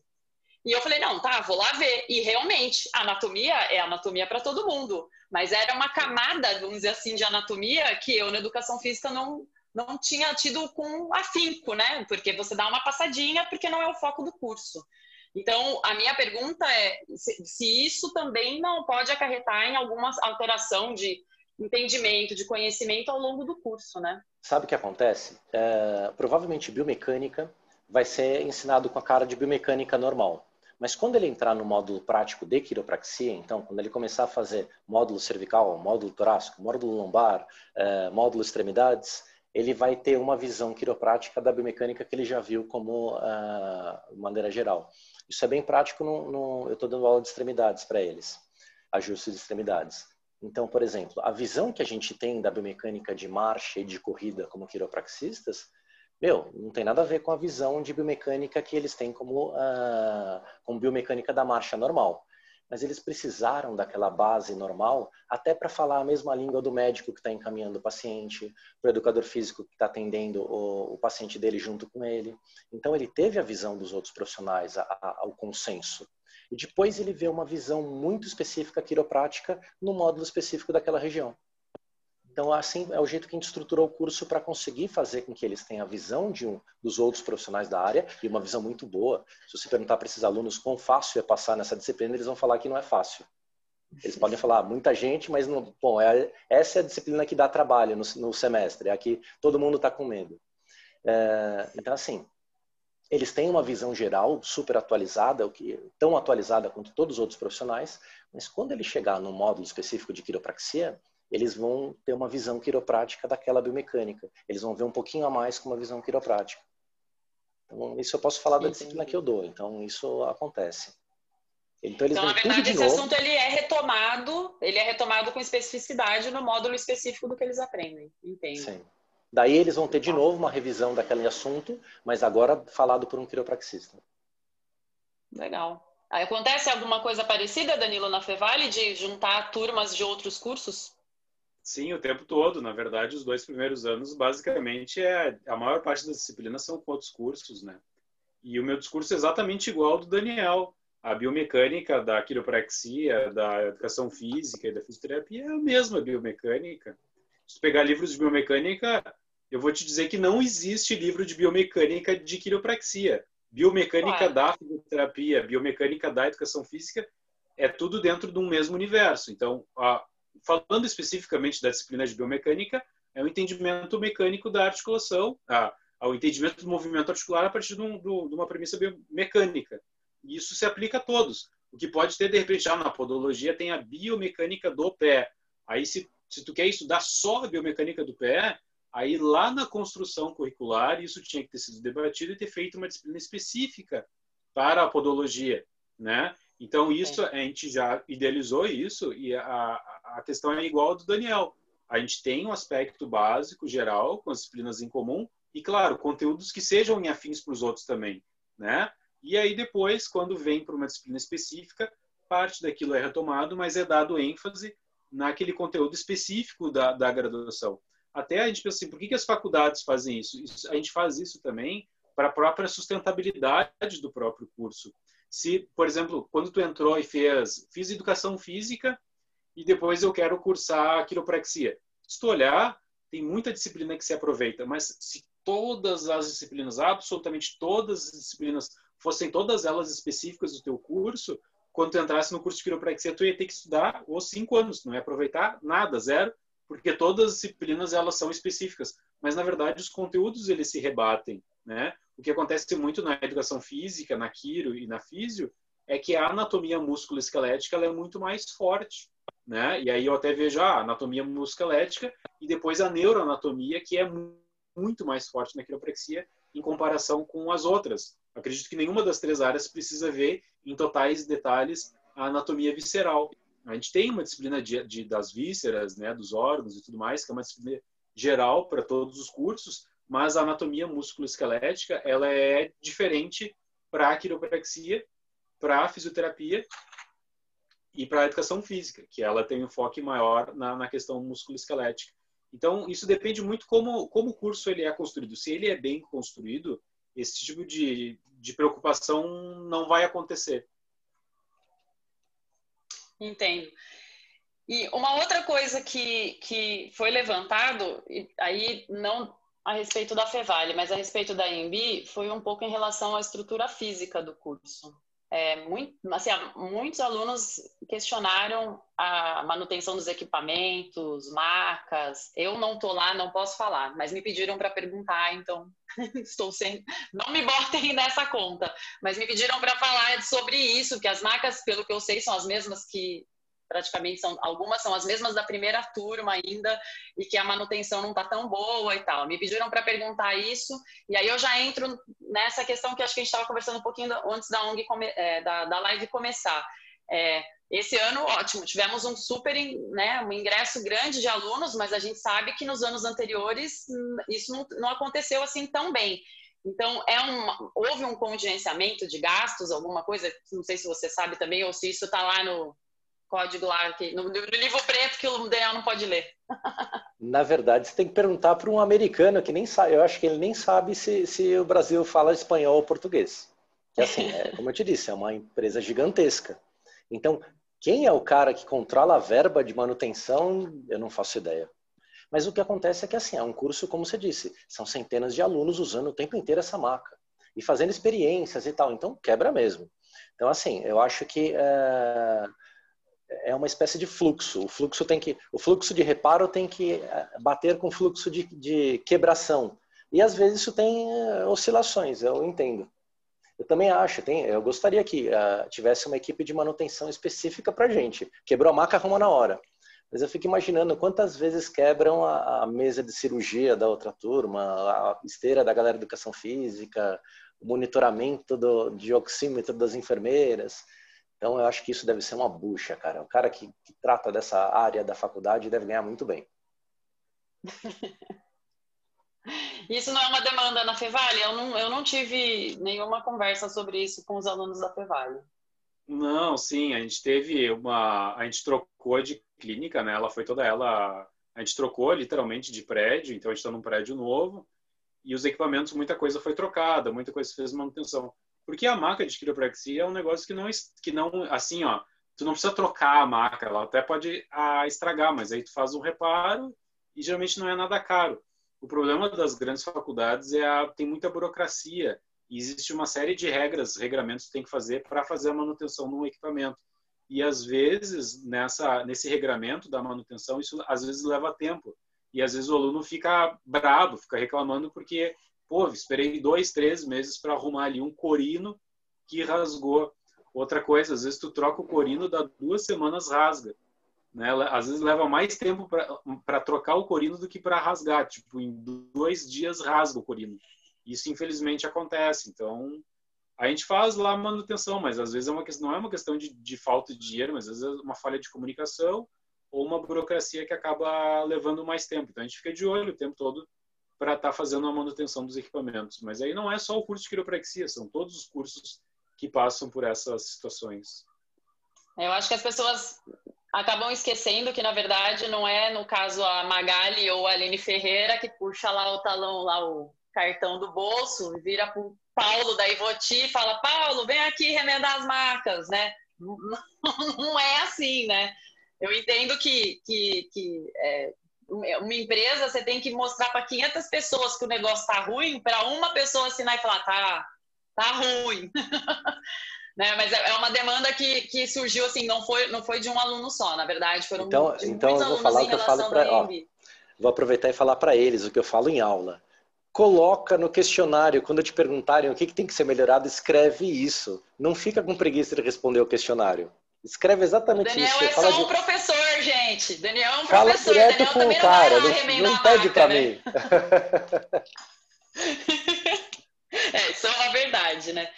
Aí, outra coisa, mas aí não é tanto dos alunos, né? Uma coisa que eu tenho percebido aqui em São Paulo, não sei como é no Sul, é, tenho percebido que tem faltado um pouco o engajamento dos alunos em relação a ir para eventos externos, tanto que assim foi uma febre o ajuste solidário. A gente teve cadastro de 60 e tantos alunos e assim muitas, muitos eventos não deram conta da quantidade de alunos que estavam assim, tendo essa demanda, né?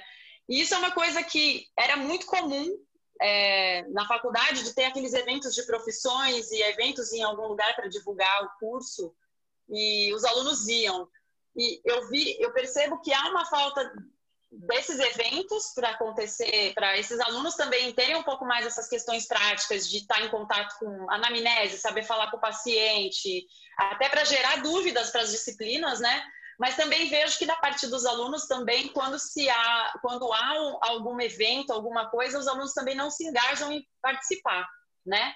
Então, por exemplo, é, acho que na, na EMB houve um movimento muito bacana dos quiros, de alguns quiros formados de fazerem grupos de estudo, clubes, e a adesão foi baixa, né? Foi baixíssima, baixíssima. Então, eu queria que a gente discutisse um pouco isso, porque é muito fácil virar e falar: a culpa é da faculdade, a Fevale faz isso, a EMB faz aquilo, mas, né? Se também quando tem alguma coisa você não vai, né? Então também fica difícil. Né? Exatamente. Né? Eu acho que a, uma das explicações é o tipo de cultura dessa, dessas novas gerações. Então, assim, não adianta é, você oferecer um produto muito bom, porque às vezes ele fala, ah, não, não, não vou porque não, não quero, segunda tarde é meu dia de, de, de fazer yoga. Então, é, é complicado, porque é, a gente vive um pouquinho, principalmente no Brasil, na cultura da reclamação. Assim, a gente é, não faz e, e, quando não acontece, a gente reclama porque alguém deveria ter feito para gente de fato aconteceram esses é, grupos de, de, é, de, estudo com profissionais super qualificados, eu participei de um monte deles. Está é, tá acontecendo ainda, só que os alunos têm, é, têm, às vezes vem um cara, eu lembro que eu trouxe uma, uma super Kiro, logo dos primórdios, que deu aula no Embi e tudo, a gente fez um, um, um, que foi na semana da, da, da quiropraxia e tal, e a gente fez uma palestra e apareceu uns caras de educação física na palestra dela. O tema dela não vem nenhum quiro, porque era à noite. Assim como teve muito uh, grupo de estudo muito legal que era na tarde e os quiros não foram porque era tarde. Então, assim, tem, tem dessa. Eu acho que é uma mudança de geração. É uma geração que está mais que se fosse uma live eles iam.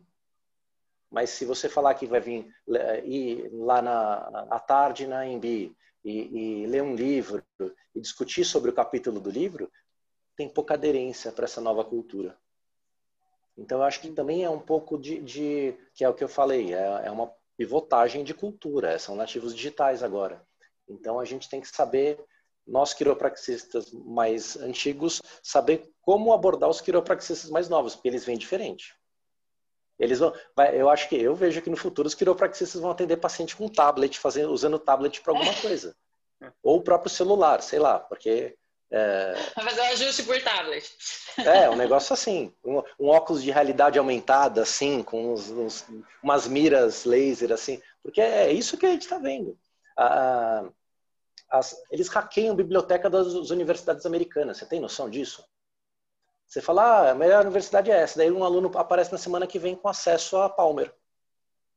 Então eles hackeiam a biblioteca das outras universidades. Imagina só o, a, a, a quebra de paradigma, mas não na quiropraxia, no, e sim no ensino. Então, eu acho que é, a gente tem que ver com outros olhos, ainda mais agora com essa história do novo normal que foi forçado para gente, mais ainda. Entendo.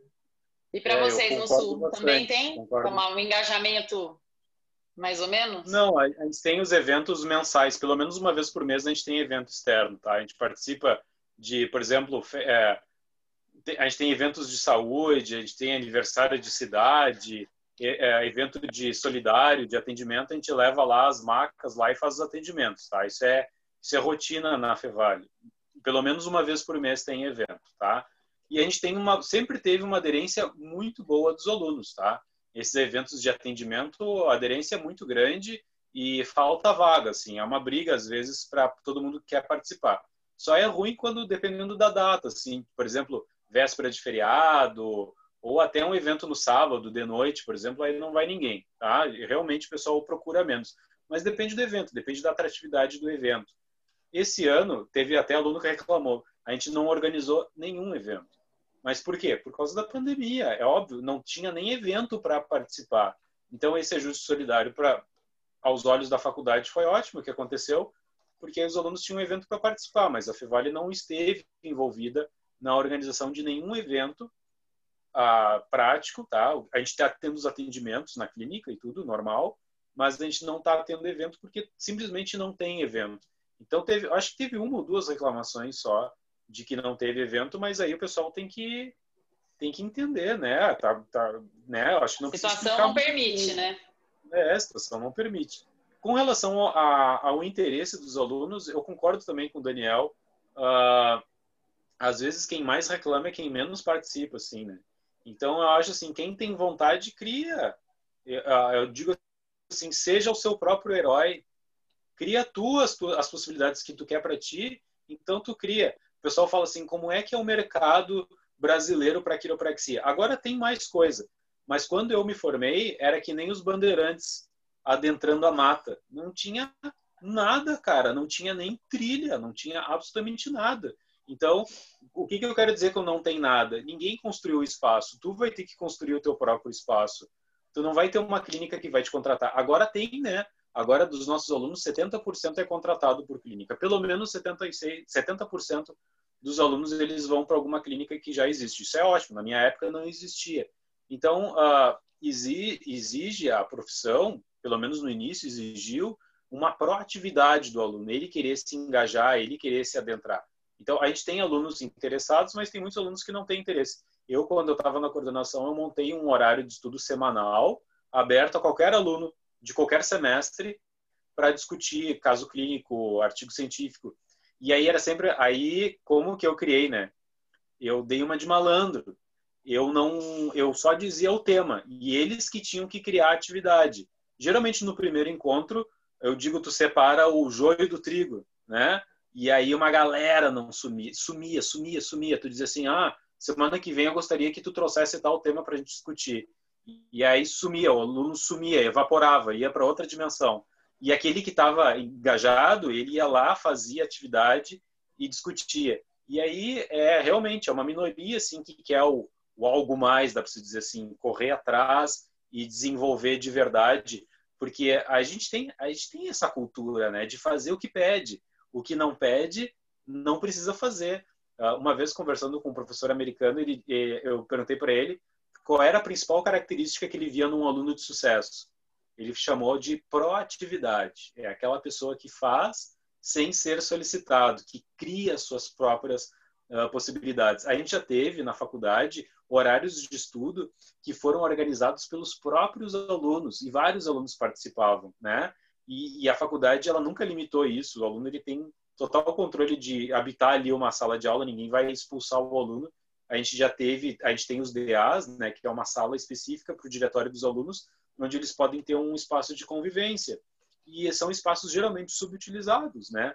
O aluno até sabe que tem ali o espaço, mas ele muitas vezes ele não tem interesse. Também não tem tempo, né? Eu acho assim, às vezes, por exemplo, o aluno do período noturno, né? Ele trabalha manhã e tarde e só tem de noite para estudar. Aí ele se matricula em todas as disciplinas que ele consegue de noite. Então ele não vai ter uma quinta-feira de tarde para estudar. Então, cada caso é um caso, a gente também não pode generalizar isso. Mas concordo com você, quem quer vai atrás, né? Acho que todo mundo tem uma história aí de trabalho duro para poder pagar a faculdade, né? Todo mundo tem uma historinha aí que se matou de trabalhar para conseguir pagar a faculdade e também conseguiu né, estudar. Acho que fica Fica a dica, você não sabe como você, como você faz? Tem aí, ó, conversa com o Daniel, conversa com o Danilo. De repente, eles podem dar umas ajudas assim, ó, procura isso, estuda em casa isso, estuda em casa aquilo. Acho que, né, não é um problema. E, e se você não apoiar que... as boas ideias, se você não apoia as boas ideias que a faculdade está criando, a boa ideia não se concretiza. Esse é um lance importante. Se está começando a nascer algo legal e você tem várias críticas e nenhuma solução, você sabota aquilo. Então, é você mata o embrião. Excelente. Até uma vez eu escutei de um, de um, paciente que trabalhava no Japão e no Brasil ao mesmo tempo, né? Vivia viajando para lá e para cá. E uma das coisas que ele me falou assim que era a reunião japonesa. A reunião japonesa não era para falar de problemas, era para falar de soluções. Então alguém acabava expondo o problema, mas quem tinha que falar não podia levantar mais problemas, só tinha que trazer opções e soluções. Ou então quando o cara é o arauto da desgraça, né? Ah, vim explicar para vocês que tal muro tá rachando. Tá, beleza. Arauto, agora explica para nós qual é o qual é o que que tu acha que deveria ser feito para ser consertado, né? Porque às vezes as pessoas gostam de levantar problema, ah, tem isso, tem aquilo, ó, ó, criticando, criticando, criticando, mas aí na hora de apontar soluções eles não conseguem apontar soluções. É bom de diagnóstico, né? E como é a relação de vocês com, com os representantes de aluno? Como é a, a relação da, da faculdade, do curso de quiropraxia? É uma, é uma conversa produtiva? É uma conversa que é próxima? Os alunos eles podem, eles ajudam em algumas questões do curso? Ou é difícil também esse tipo de engajamento? Olha, eu acho que é super fácil. Os alunos têm aula com, com, a coordenadora, com todos os representantes, então, e a gente tem acesso diário na faculdade. A gente uh, anda nos mesmos meios. É super fácil encontrar os professores e a, e a coordenadora no, no, no, meio do corredor. Isso, isso eu acho que não tem nenhuma restrição. Além disso, eles são convidados a responder um monte de questionário e eles são convidados, ou uh, representante de sala, alguns eleitos do, do dos alunos participam dessas reuniões de começo de ano para definir mudanças no curso. Então, os alunos participam do planejamento do curso também. Isso é uma coisa que eu tinha esquecido de falar. Na Fevale também. E até tem coisas assim uh, que até tem que ressaltar assim, os alunos bah, tem uma turma assim que a gente diz assim é, é encarnada, é raçuda, como se diz, que eu me lembro quando eu estava na coordenação, às vezes aparecia um evento bah, daqui dois dias vai ter evento tal, tem que selecionar aluno. E aí eu botava assim, a gente tem, para variar, né, tem o grupo do WhatsApp dos alunos, e aí tu botava ali, bah, pessoal, preciso de uma mão, preciso de três alunos para tal coisa, uma quinta-feira de noite, quem é que pode? E aí pipocavam. Nunca, nunca, olha, eu não me lembro de um dia pedir ajuda de alguém e ninguém aparecer para me ajudar, nunca. Às vezes aparece, ah, apareceu o paciente atrasado, alguém aparece aí para atender. Ah, o teu colega saiu mais cedo porque estava com problema assim assado. Alguém assumia. Então, os alunos, assim, ó, tem turmas assim fantásticas, alunos fantásticos, assim, super solícitos no, no auxílio. Uh, eu percebo também que a gente tem um, uma comunicação muito boa. Isso é histórico na faculdade. Tu passa pelo reitor no campus, tu almoça no mesmo restaurante que os professores, que pró-reitoria, diretor, e os alunos sempre tiveram liberdade para falar. Eu digo como eu fui aluno da própria Fevale, né? Sempre tive muita abertura para falar, sempre de forma, claro, a gente falando de forma respeitosa com o professor, né? Mantendo a, a posição, né? Um é professor, o outro é aluno, mas sempre percebi muita abertura para crítica também. Eu, como coordenador, sempre perguntava para os alunos o que, que eles achavam. Ó, oh, o que, que tu está achando da disciplina tal? como que tu acha que poderia melhorar? E os alunos sempre foram até muito sinceros comigo, assim. Então, eu acho que a, a comunicação é uma das coisas mais importantes para qualquer coisa, para qualquer instituição clínica, a gente tem que valorizar muito a comunicação e sempre considerar sempre considerar que que todo ponto de vista é, é bem-vindo para a gente fazer as nossas considerações. É, e que às vezes as críticas, né, não são para não são para o lado pessoal da coisa, é, é, o, é, o, é, a instituição em si, né? É o curso em si, né? Não é para o professor especificamente ou para a disciplina especificamente, né? É... Serena, você pôs uma enquete aqui para quem quiser responder. É... E mais uma situação que eu, que eu acho que pensando nesse, nesse pensamento, né, nessa ideia de vocês de ter o contato com os alunos e tal apesar de vocês dois serem formados, como a maioria das pessoas que dão aula no curso de quiropraxia também são formados em quiro, é, a visão de vocês dentro da, da, da, faculdade, ela, óbvio, não é tão perto do que quem está para fora da faculdade, né? Ouvi muito também clínicas que contratam quiropraxistas recém-formados, é, ouvi várias pessoas em relação a isso, e eu queria saber se vocês ouvem essas pessoas também nesse planejamento do curso no começo do semestre. Olha, eu, eu vejo dois grupos de, de pacientes quando saem da faculdade. Tem um grupo que é muito cabeça feita, ele não quer nem trabalhar para os outros, ele já abre a própria clínica e já entra no mercado bombando. É, já, acho que vocês conhecem vários exemplos. E tem aquele que, que fala, não, eu quero trabalhar para alguém para aprender melhor é, e, e, depois é, aplicar isso na... Oi, gente, estão me ouvindo? Sim. Você está congelado, mas estamos te ouvindo. Isso. é que a, eu não estou vendo vocês também, eu respondi a enquete aqui, está travado. É, Tem que então, para baixo e dar um pouquinho. Então, assim, eu acho que tem, eu acho que a, a AMB, pelo menos, ela, ela se esforçou muito, ainda na época do Fernando, de instalar o, a, aquela disciplina de empreendedorismo em quiropraxia. Então, eu acho que os alunos, eles já, alguns já estão saindo com uma carga de empreender, já com uma vontade de empreender. Então, uh, eu, conheço vários quiropraxistas que se formaram há pouco tempo e não trabalharam para ninguém, entraram no mercado e estão se dando bem. Então, uh, eu acho que, de novo, é aquela história de perfil de, de pessoa. Ainda tem aqueles que estão querendo aprender mais, querem trabalhar com os outros, estão inseguros se vão fazer, como vão fazer, mas tem aqueles que estão entrando com uma inércia incrível no mercado, guardando já no, nos últimos semestres, guardando dinheiro para comprar, uh, fazer a clínica e tal, e já entram no, no, no meio profissional de por vontade não, própria, não, Dani, uma, Daniel, história do proativo. Você entendeu minha pergunta. Você não entendeu minha pergunta. Minha pergunta é se vocês estão ouvindo essas pessoas que contratam Kiros para ter um feedback deles de na hora prática ali, ó. Tô contratando esse cara para trabalhar na minha clínica. Tô sentindo isso, tô sentindo aquilo. Esse feedback do cara que contrata o recém-formado, na hora que vocês planejam o curso para pensar, tá, se esse cara aqui que contrata Kiro tá, tá, tá falando que isso aqui está acontecendo, a gente tem que repensar alguma coisa aqui nessa disciplina, alguma coisa aqui no estágio, por exemplo, se, se Olha, existe essa conversa. Olha, é, de novo, eu não sou coordenador para planejar isso, mas acho que não existe. O, o foco do, do, da universidade não é no contratador. Pelo contrário, é transformar o, o aluno de Kira num cara autossuficiente, para, se ele quiser, empreender sozinho e dar conta. Assim, eu acho que o foco da faculdade não é no, na empresa que vai contratar. Uh, não, não, não acho você não entendeu. acho que você não entendeu. A minha pergunta não é, não é a questão do contratador.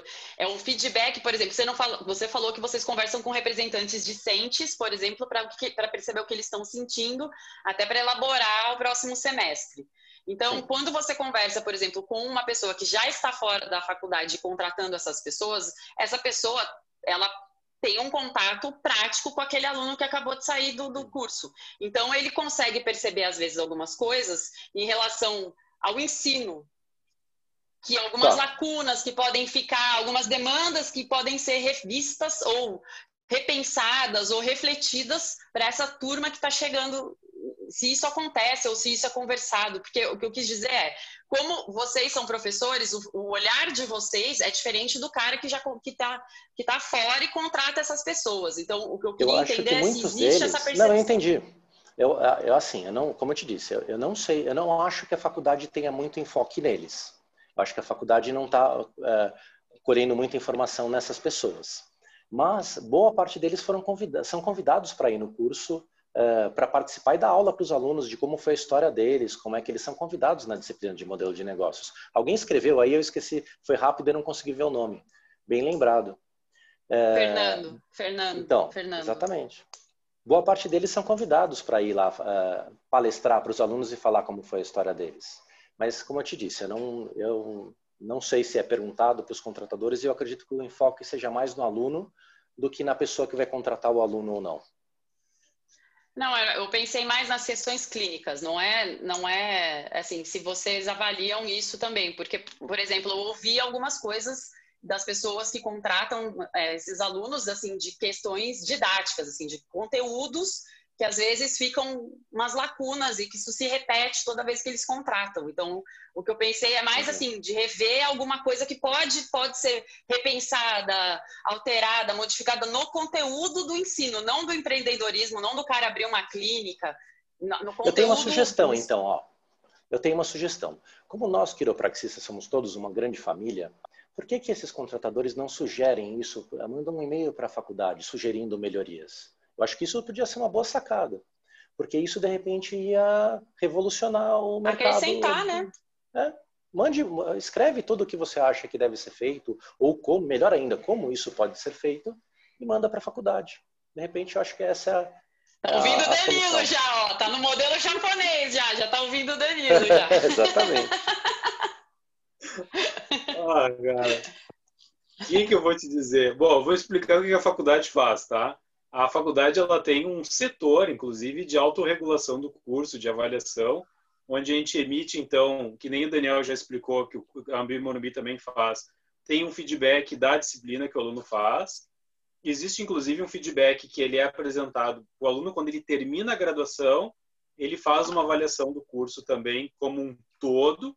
O aluno é consultado um ano depois de graduado e três anos depois de graduado. Todos os alunos que se formaram nos últimos três anos são consultados. Os que foram se formaram há 10 anos, né, esses obviamente não são consultados. E aí as perguntas são com relação a como que eles estão inseridos no mercado. Então, a, o diagnóstico não é, a gente não quer só o diagnóstico da instituição, a gente quer o diagnóstico de quem se formou e como que ele está no mercado, tá?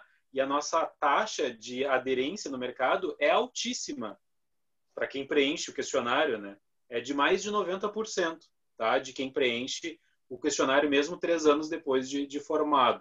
Bom, então o que, que acontece? A gente tem perguntas específicas, o que, que ele acha que poderia melhorar, o que, que ele acha que, que foi bom, o que, que ele acha que foi, que foi ruim, as perguntas em vários, em vários âmbitos, tá?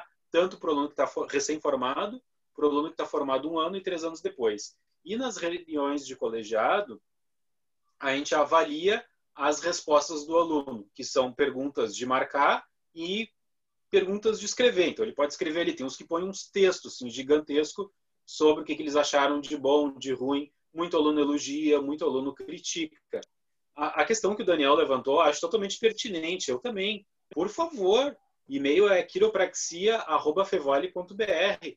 Por favor, coloque ali as suas colocações, o que, que acha que deveria melhorar, o que, que acha que não está bom, o que, que vê de debilidade dos alunos. Para a faculdade é extremamente importante ter esse, esse feedback. Só que assim, né, pessoal, isso aí é uma coisa que eu discuti há um tempo atrás num grupo da, do WhatsApp, eu não me lembro se era Quiropraxia RS ou Quiropraxia Brasil, que um monte de gente começou a, a questionar por que, que a Fevale não ensina isso, por que, que a Fevale não ensina aquilo. E o que eu expliquei é que a Fevale não, não é alguém que um dia acordou de manhã e, ah, vamos começar a ensinar técnica tal na graduação a gente segue uma diretriz de prática, uma diretriz curricular internacional. E, e assim, ó, sinceramente falando, uh, existem técnicas que são mais bem estudadas e, so, e existem técnicas que não têm base científica nenhuma, zero, absolutamente nada. Então, perante o meio acadêmico, essas técnicas, me desculpem, mas elas são desprezíveis, porque se não tem base científica, como é que tu espera que aquilo seja ensinado na faculdade? Aí uma pergunta que eu faço para o pessoal é: por que que tu acha que quiropraxia tem que ser ensinada na faculdade? Essa é a primeira pergunta que eu faço. Por que que quiropraxia é ensinada na faculdade? Ah, porque é muito difícil de aprender. Não, não é só por isso. Porque se for um artesão de roupa costurada, isso vai ser super difícil de fazer também e não é uma faculdade para fazer. Então, a quiropraxia, se tu olhar de um contexto histórico, tu vai ver que o desenvolvimento da profissão virou uma graduação a partir de uma questão legal contra a medicina, onde os quiros tinham que passar no National Board, que era a prova de ciências básicas da própria medicina, e os quiros não passavam na prova. E para eles passarem, as faculdades se juntaram, os, na verdade não eram faculdades, eram cursos de, de um ano e meio, dois anos no máximo, e se juntaram para botar ciências básicas, biomecânica, fisiologia, anatomia tradicional, e aí depois veio então a, a regulação né, o Conselho de Educação, que exigiu que todas as escolas se tornassem uh, instituições de ensino acadêmico. Quando elas se tornaram instituições de ensino acadêmico, passou a existir as diretrizes de prática de ensino. E a, as diretrizes de prática de ensino, ela é, ela tem um, um consenso, dá para se dizer assim, existe um consenso do que, que deve ser ensinado na, na, faculdade. E assim, infelizmente, na quiropraxia, assim como tem em outras áreas, mas na quiropraxia tem bastante, invencionismo. Inventei a técnica tal.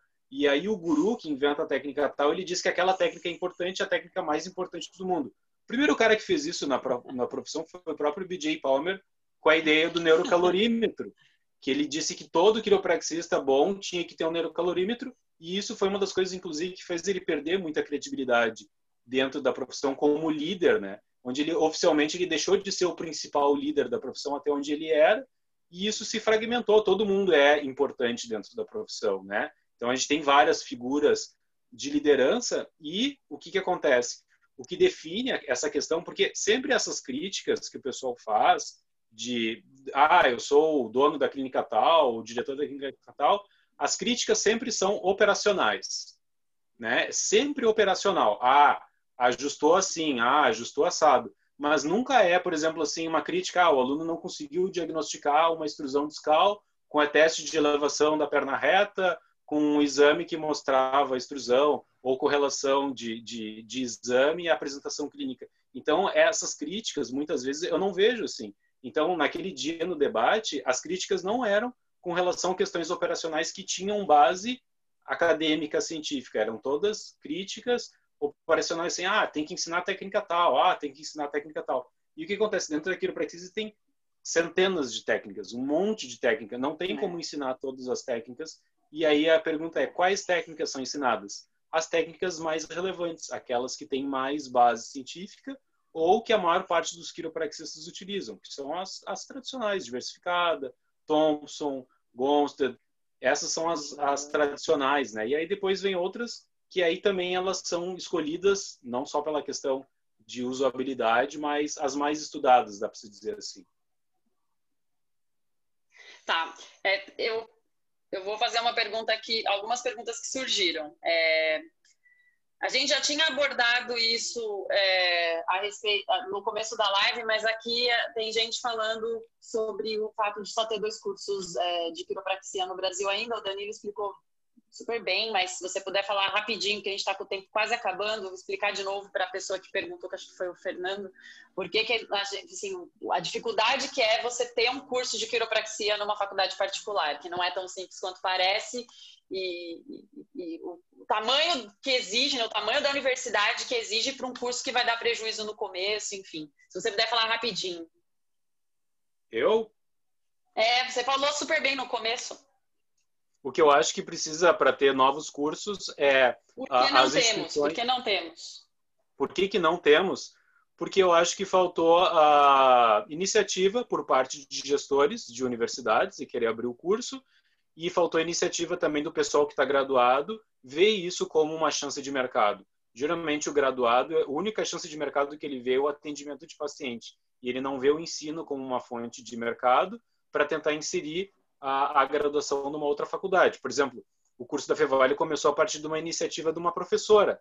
Uma professora da instituição do curso de fisioterapia teve a iniciativa de trazer o curso de quiropraxia para a Fevale e ela conseguiu. Então, se a gente tem quiropraxistas em outras faculdades, em outras instituições, eles podem tentar inserir, eles podem tentar propor a graduação para reitores, para diretores de outras faculdades para tentar inserir. Mas isso eu acho que depende de dois principais fatores: iniciativa seja de professor, seja de graduado, seja de diretor, e depende também do sucesso dos cursos que já existem. Acho que quanto mais sucesso financeiro, falando né, na prática, financeiro, as faculdades têm com as graduações em quiropraxia, mais uh, as outras enxergam como nicho de mercado também a quiropraxia. Isso é o meu ponto de vista. Aí agora tem uma outra pergunta que eu, vai ser, eu quero, eu tô ansiosa para ver a resposta de vocês. Porque até agora a AMB tá joia, o Daniel ama o currículo da AMB e o Danilo tá empolgadíssimo com o currículo novo da Fevale. Mas aí estão perguntando aqui, o que vocês dois acham que precisa mudar no currículo dos dois cursos? O Danilo não vai falar nada porque ele ajudou a montar o currículo novo, com certeza. Mas eles perguntaram aqui, quais são, quais são as, quais são as, o que pode ser reformulado ou o que vocês acham que ainda existe de necessidade de ajuste nos currículos de Kiva aqui? Sabe o que eu acho? É, eu vejo muito essa transição de cultura, como eu já falei algumas vezes. Então, eu acho que o currículo tem que ser constantemente avaliado e reformulado. Porque cada vez vem novidade diferente. O Kiro do, do futuro vai ter, que tá, vai ter que ser muito atualizado. Ele vai ter que ser muito responsável em, em falar o que é a quiropraxia, principalmente no nosso cenário brasileiro que está conhecendo a quiropraxia. Então, assim, eu vejo, eu falo uma frase clássica minha é assim: se quer acabar com a quiropraxia brasileira, é um quírio fazer uma besteira no William Bonner.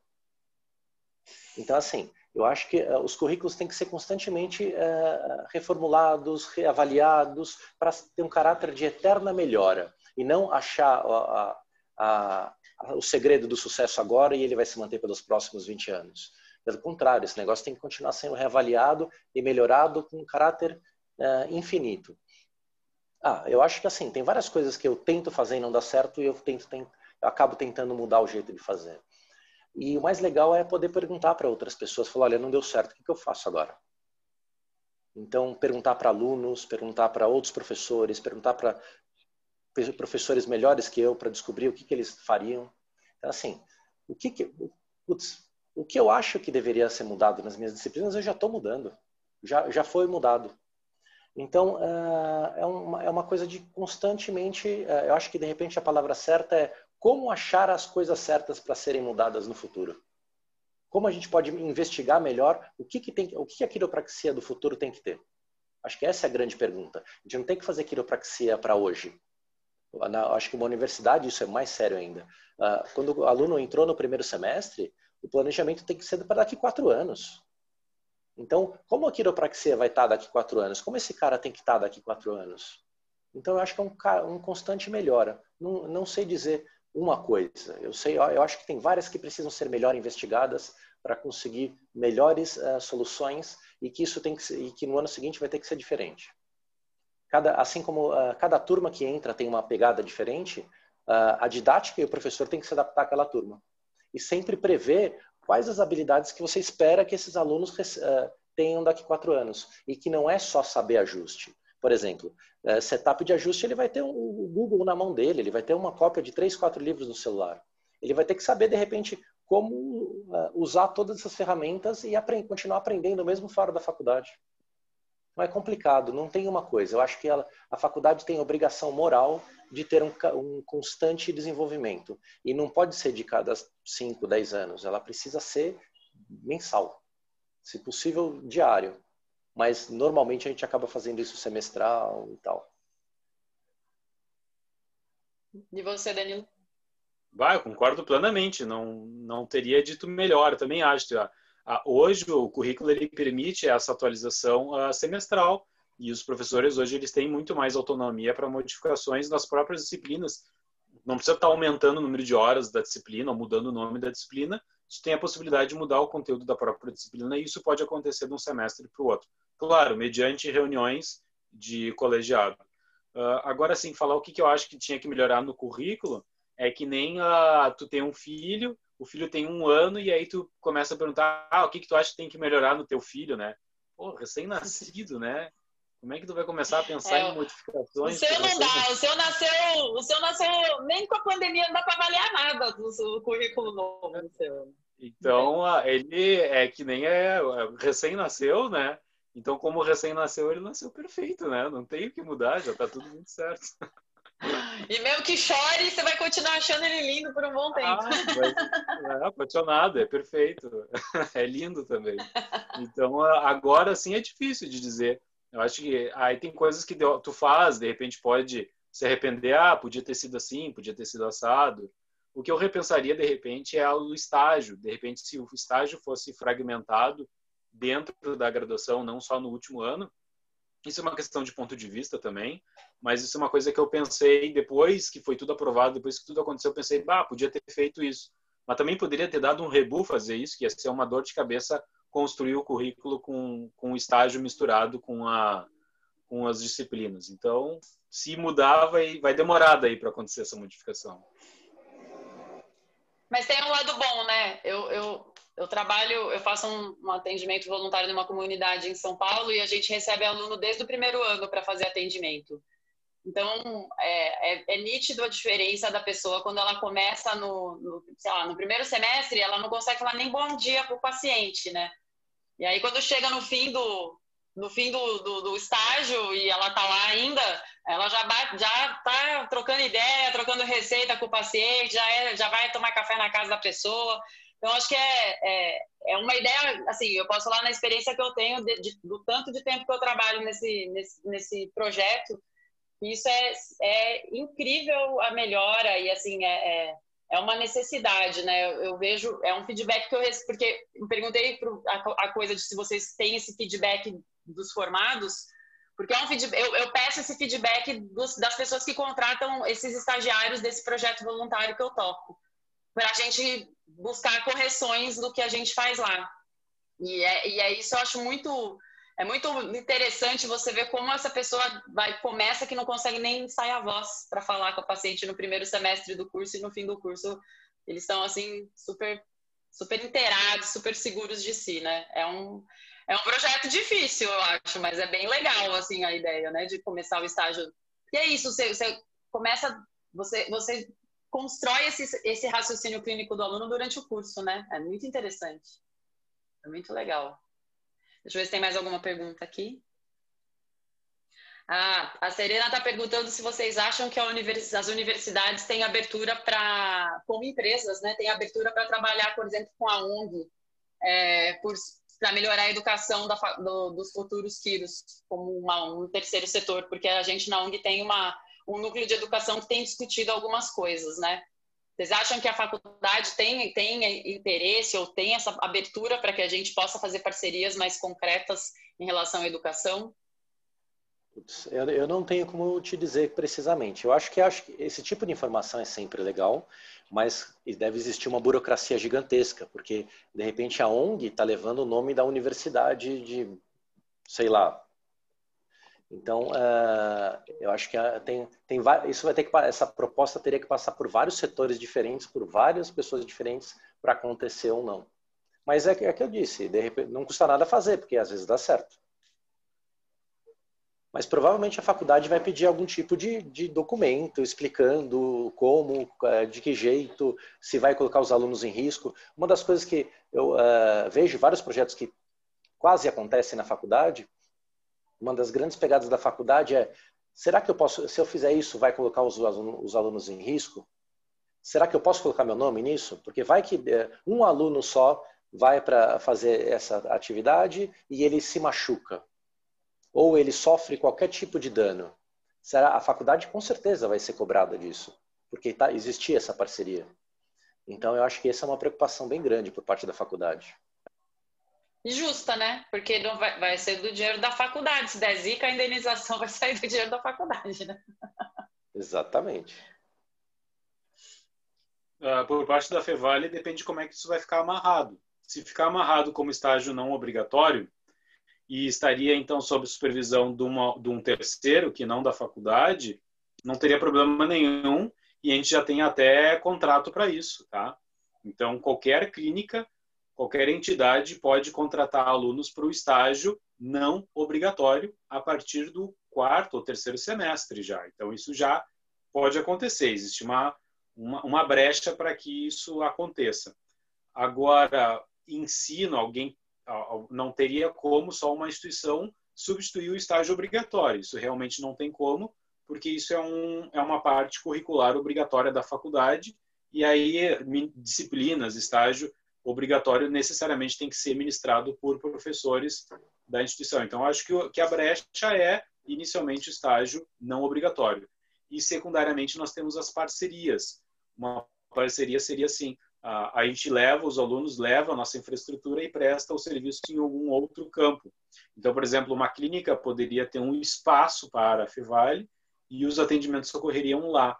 Só que, de novo, se, tra se tratando de estágio obrigatório, quem supervisionaria seria, teria que ter a presença de um professor uh, da Fevale. Isso também é possível. Essa é uma ideia interessante, né? Bem legal. Não, é porque eu acho que eu entendi um pouco da pergunta da Serena, é, que é, na verdade, por exemplo, a, a, ideia da ONG é fazer, por exemplo, missões que a gente vai em alguns lugares remotos para atender. E aí a gente fica uma semana no lugar, então o aluno provavelmente faltará uma semana nas aulas, né? E eu sei que isso é um problema interno, né? De como fazer para essa pessoa faltar uma semana, mas assim, uma vivência que você vai estar ali 24 horas por dia falando, comendo, dormindo, quiropraxia. Então, a, a, a gente quer tentar entender como a gente pode agregar isso no, com o currículo da faculdade. É uma Posso dar uma sugestão? De repente, não é via faculdade super burocrática que vocês vão conseguir isso. É através do CA, da Atlética, de juntar os alunos no, nas férias e ir todo mundo para tal lugar.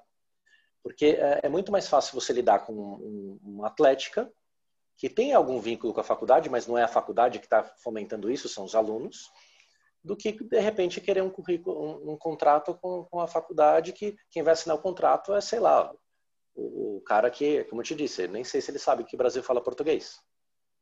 Então, é, não, é... a gente está pensando em possibilidades, né? Porque, por exemplo, para o ajuste solidário, a gente teve feedback de duas clínicas é, daqui de São Paulo, na verdade, do Sul não, mas que a faculdade, por exemplo, não tinha liberado o aluno para fazer é, o que está no estágio, está no CIS, né? E não foi liberado para fazer o ajuste solidário em uma cidade, ah. que é inclusive a cidade dele, para isso. Então a gente está tentando pensar mas aí a gente vai conversar sabe, Não, é, sabe o que pode ter frente. acontecido nisso? Isso eu já ouvi em, anos anteriores.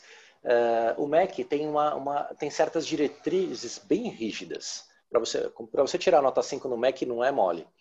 Então, uh, ele tem diretrizes muito rígidas que uh, a faculdade não pode abrir exceções, em alguns casos.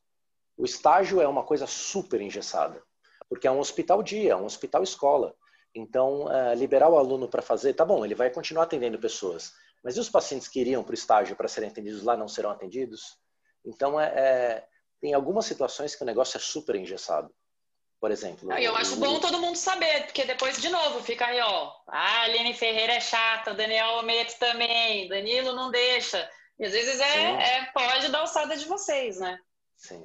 É bom saber, é bom saber. Na verdade, é exatamente a mesma coisa. Teve aluno que pediu para para ser dispensado do estágio para fazer um estágio fora.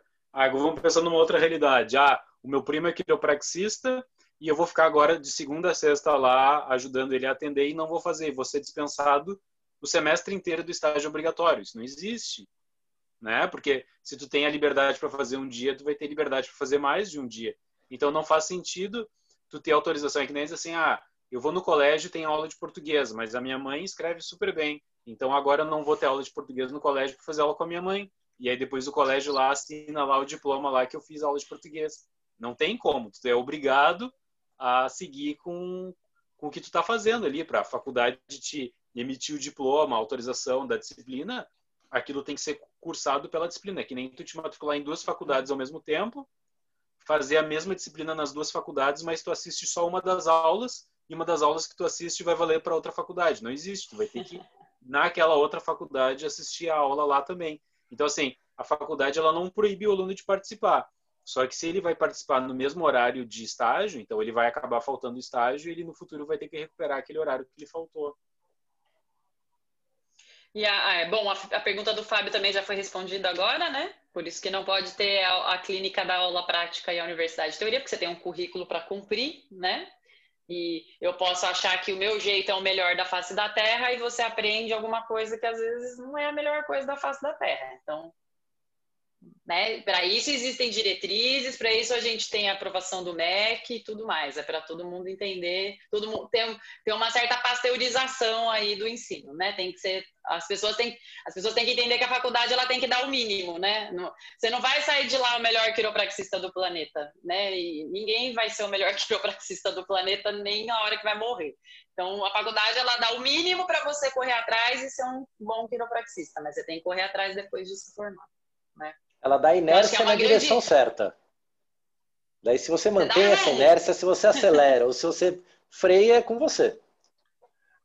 É, e depois a gente tem uma tendência de achar que a gente está certo, né? Ah, eu estou certo, então o meu método é o melhor método. Então, se aprenderem da forma que eu sei, aí eu desafio. Então, por que, que o teu método não faz parte de diretriz curricular, né? É uma pergunta que eu faço. Para a gente pensar, para a gente refletir sobre a própria prática, né? Se a gente conhece é. diretriz de prática. Porque quando a gente conhece diretriz de prática e sabe como é que ela é construída, a gente nem vai questionar por que, que a faculdade ensina do jeito frito ou assado. Né? A menos que a faculdade esteja errada. Chegar aqui com a diretriz de prática e, e mostrar para mim aqui, ó, a diretriz é assim e a faculdade ensina assado, aí eu vou refletir. Né? Aí eu chamo a pirâmide da argumentação. Apontar o erro, dizer por que está errado e não simplesmente apontar a opinião pessoal. Porque muitas esse tipo de discussão tem opinião pessoal, né? Ah, eu acho que tem que ser amarelo, acho que tem que ser verde. Ah, para mim tá bonito, para mim tá feio. E uma discussão acadêmica, esse tipo de argumento ele não funciona, ele tem que ser bem fundamentado. E eu acho que é, eu acho que esse é um ótimo exemplo que a gente. Por que, que a gente fala que o físio não é quiro? Porque o cara faz um curso de final de semana ou uma especialização que a gente questiona a qualidade. Então, por que, que a gente fala? Ah, porque tem lá a diretriz do MS para se formar. Então, então Se, se qualquer coisa está valendo, o físio pode começar a ter ABQ também, né? Ter número no ABQ. Ou a gente pode ser físio também. se você fazer essa várzea, né? É, isso é uma discussão bem, bem chata, isso, né? A, a, a, muito aluno vem, bah, que tô dando curso final de semana de quiropraxia e da, e aí fica com medo que o cara vai aprender. Cara, não, de repente ele vai aprender um que outro recurso, mas aquilo não torna ele quiropraxista. É que nem tu aprender a dizer toma paracetamol que vai fazer bem e aí tu vira médico. É, às vezes a, o aluno ele tem uma visão muito rasa da profissão e acha, às vezes até graduado, pensa assim, que a profissão se resume a um procedimento. Ah, MRB é quiropraxia. Não, cara. MRB é um recurso que tu usa dentro da quiropraxia, mas aquilo não é quiropraxia de fato. Se não aplicar uma injeção, vai ser medicina, pronto, sou médico. Aprendi a dar injeção, pô, agora sou médico. Oh, ah, isso é uma coisa que eu falo até para gurizada. Ah, eu fui fazer quiropraxia. Cara, só tá fazendo quiropraxia quem tá na faculdade. Quem não tá na faculdade não tá fazendo quiropraxia. Ah, eu fui no quiropraxista fazer quiropraxia. Porque esse discurso, ele suaviza, como é que se diz? Ele torna absurdamente superficial a profissão.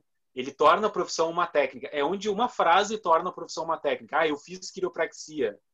Eu, eu vou no quiropraxista fazer quiropraxia. Então tu diz, ah, eu vou no dentista fazer odontologia, eu vou no médico fazer medicina. Eu fui no nutricionista e ele fez nutrição em mim, ou ele me deu uma nutrição por escrito. Porque o que acontece? Tu torna um recurso de tratamento à profissão. E isso é tornar ela uma técnica. Então eu digo assim, algumas coisas crescem torto, né? Então por que, que cresceu torto esses cursos? Tá, questão financeira. Mas tem muita gente que acredita que é possível aprender a quiropraxia num final de semana, porque a quiropraxia, na visão dessas pessoas, é uma técnica. Né? E se tu vai considerar que a quiropraxia é uma técnica, eu vou te dizer, realmente é possível aprender no final de semana. Só que a quiropraxia ela não é uma técnica, ela é uma profissão. Então, dentro da quiropraxia tem raciocínio clínico, né? Existe uma avaliação, existe um manejo, existe uma forma de abordar o paciente que é bem complexo. E o que, que é o complexo? É a forma que tu te comunica, é os recursos de diagnóstico, os recursos de tratamento. E, então, muita gente tem uma visão que a quiropraxia é um recurso de tratamento. Então, se a quiropraxia é um recurso de tratamento, ela é uma técnica, ela não é uma profissão. E aí, aí outras coisas que eu dou como exemplo, né? Nos outros países, a quiropraxia é uma graduação, né? Não existe nenhum país que a quiropraxia é a especialização de alguém ou um curso de final de semana com uma coisa regulamentada. Não existe. Todos os países que têm a profissão regulamentada e solidificada é uma graduação independente. Então, isso que eu estou dizendo não é uma invenção, né? Isso é o fato. A quiropraxia é uma profissão, uma profissão de nível acadêmico e não é uma técnica. Agora, se tu diz, ah, vou fazer quiropraxia, fiz quiropraxia, tu está reduzindo a tua profissão a uma técnica. Eu acho que é um bom momento para a gente encerrar, né? Porque eu acho que isso aí já dá para muita, muita gente pensar muita coisa aí. Uhum. Deixa eu ver se alguém tem mais alguma dúvida aqui. Acho que não. Alguém quer fazer mais alguma pergunta? Acho que não. Gente, queria agradecer demais. De... Ah, a sua pergunta, Bárbara? Qual foi a sua pergunta? Eu não recebi. Deixa eu ver aqui. Ah, verdade, Bárbara. Vou fazer essa pergunta aqui. É, é a última pergunta. É, Daniel, a Bárbara está perguntando se o currículo do curso pode ser reformulado por conta da, da compra da IMB por essa, por esse, por essa compra, venda da, da, da Laureate para uma instituição brasileira aqui de ensino, se alguma coisa pode acontecer aí no currículo do curso. Olha, eu acho que não é por o currículo da EMB pode ser mudado não por causa da compra da Laureate ou da EMB ou de qualquer coisa. Ele pode ser mudado quando tiver demanda interna por mudança. Não é uh, quando eu acho que essas mega incorporadoras quando compram outras super incorporadoras, é tipo um, uma colisão de, de, dois buracos negros gigantescos, assim. Eles, é, eles não ficam tentando in, influenciar no microambiente, pelo contrário, eles querem que a, a, o microambiente fique igual, justamente para não ter prejuízo. Eles primeiro vão tentar entender tudo o que está acontecendo e tal, eles não vão é, chegar com o pé na porta mudando tudo, porque eles perdem dinheiro com isso. Isso, uh, esse, esse, tipo de compra de universidades para lá e para cá é porque as universidades têm, têm uh, capital aberto em bolsa de valores, assim como qualquer mega empresa do mundo.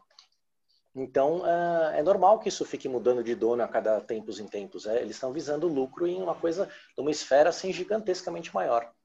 Mas eu acho que isso influencia muito pouco no microambiente. Pode até influenciar quando vier com muita uh, uh, novas filosofias e tal. Mas normalmente influencia positivamente. Se você compra um negócio, você não quer estragar ele na primeira oportunidade. Você quer melhorar ele para funcionar melhor. Então, eu acho que uh, mudanças no currículo podem acontecer a, a cada, sei lá, semestre, independente da compra ou não e se um, uma outra empresa comprar, eles não querem piorar o curso, eles querem melhorar o curso.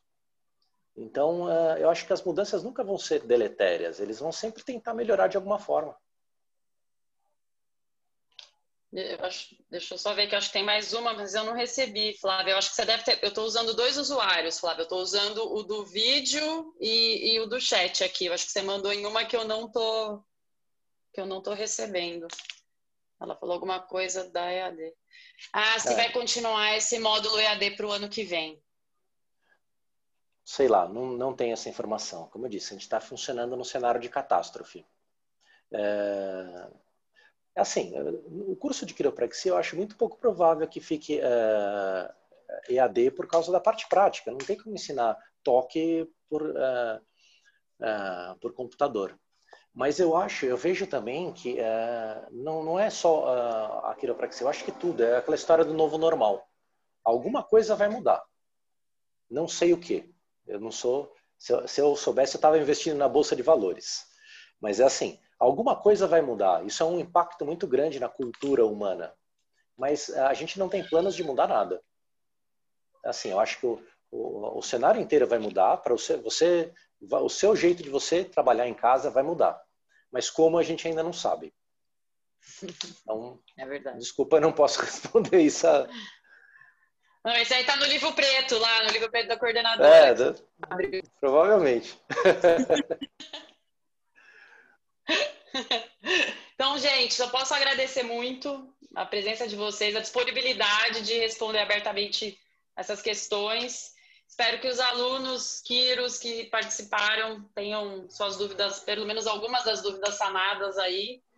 E a ONG está aqui para ajudar tanto alunos, quanto quiropraxistas, quanto futuros quiropraxistas é, a, a serem como nós, apaixonados pela profissão, né? Então, qualquer coisa que vocês quiserem, é só entrar em contato com a gente. A ONG está aqui para ser parceira tanto das faculdades quanto dos alunos, de ONGs. De, do... A gente quer tentar contribuir para a nossa profissão ser cada vez mais conhecida, cada vez mais divulgada e que cada vez a gente tenha um curso mais cheio de alunos e que a gente tenha dos, duas, três turmas por semestre de primeiro ano. Essa é a ideia. A gente alcançar patamares assim, ah, tem só dois cursos de quiro no Brasil? Tem mais. Essa é a ideia, difundir a profissão e agregar porque nós somos uma comunidade pequena, mas a gente precisa ser mais unido, né? A gente precisa de mais união. Então, gente, muito obrigada. Muito obrigada mesmo.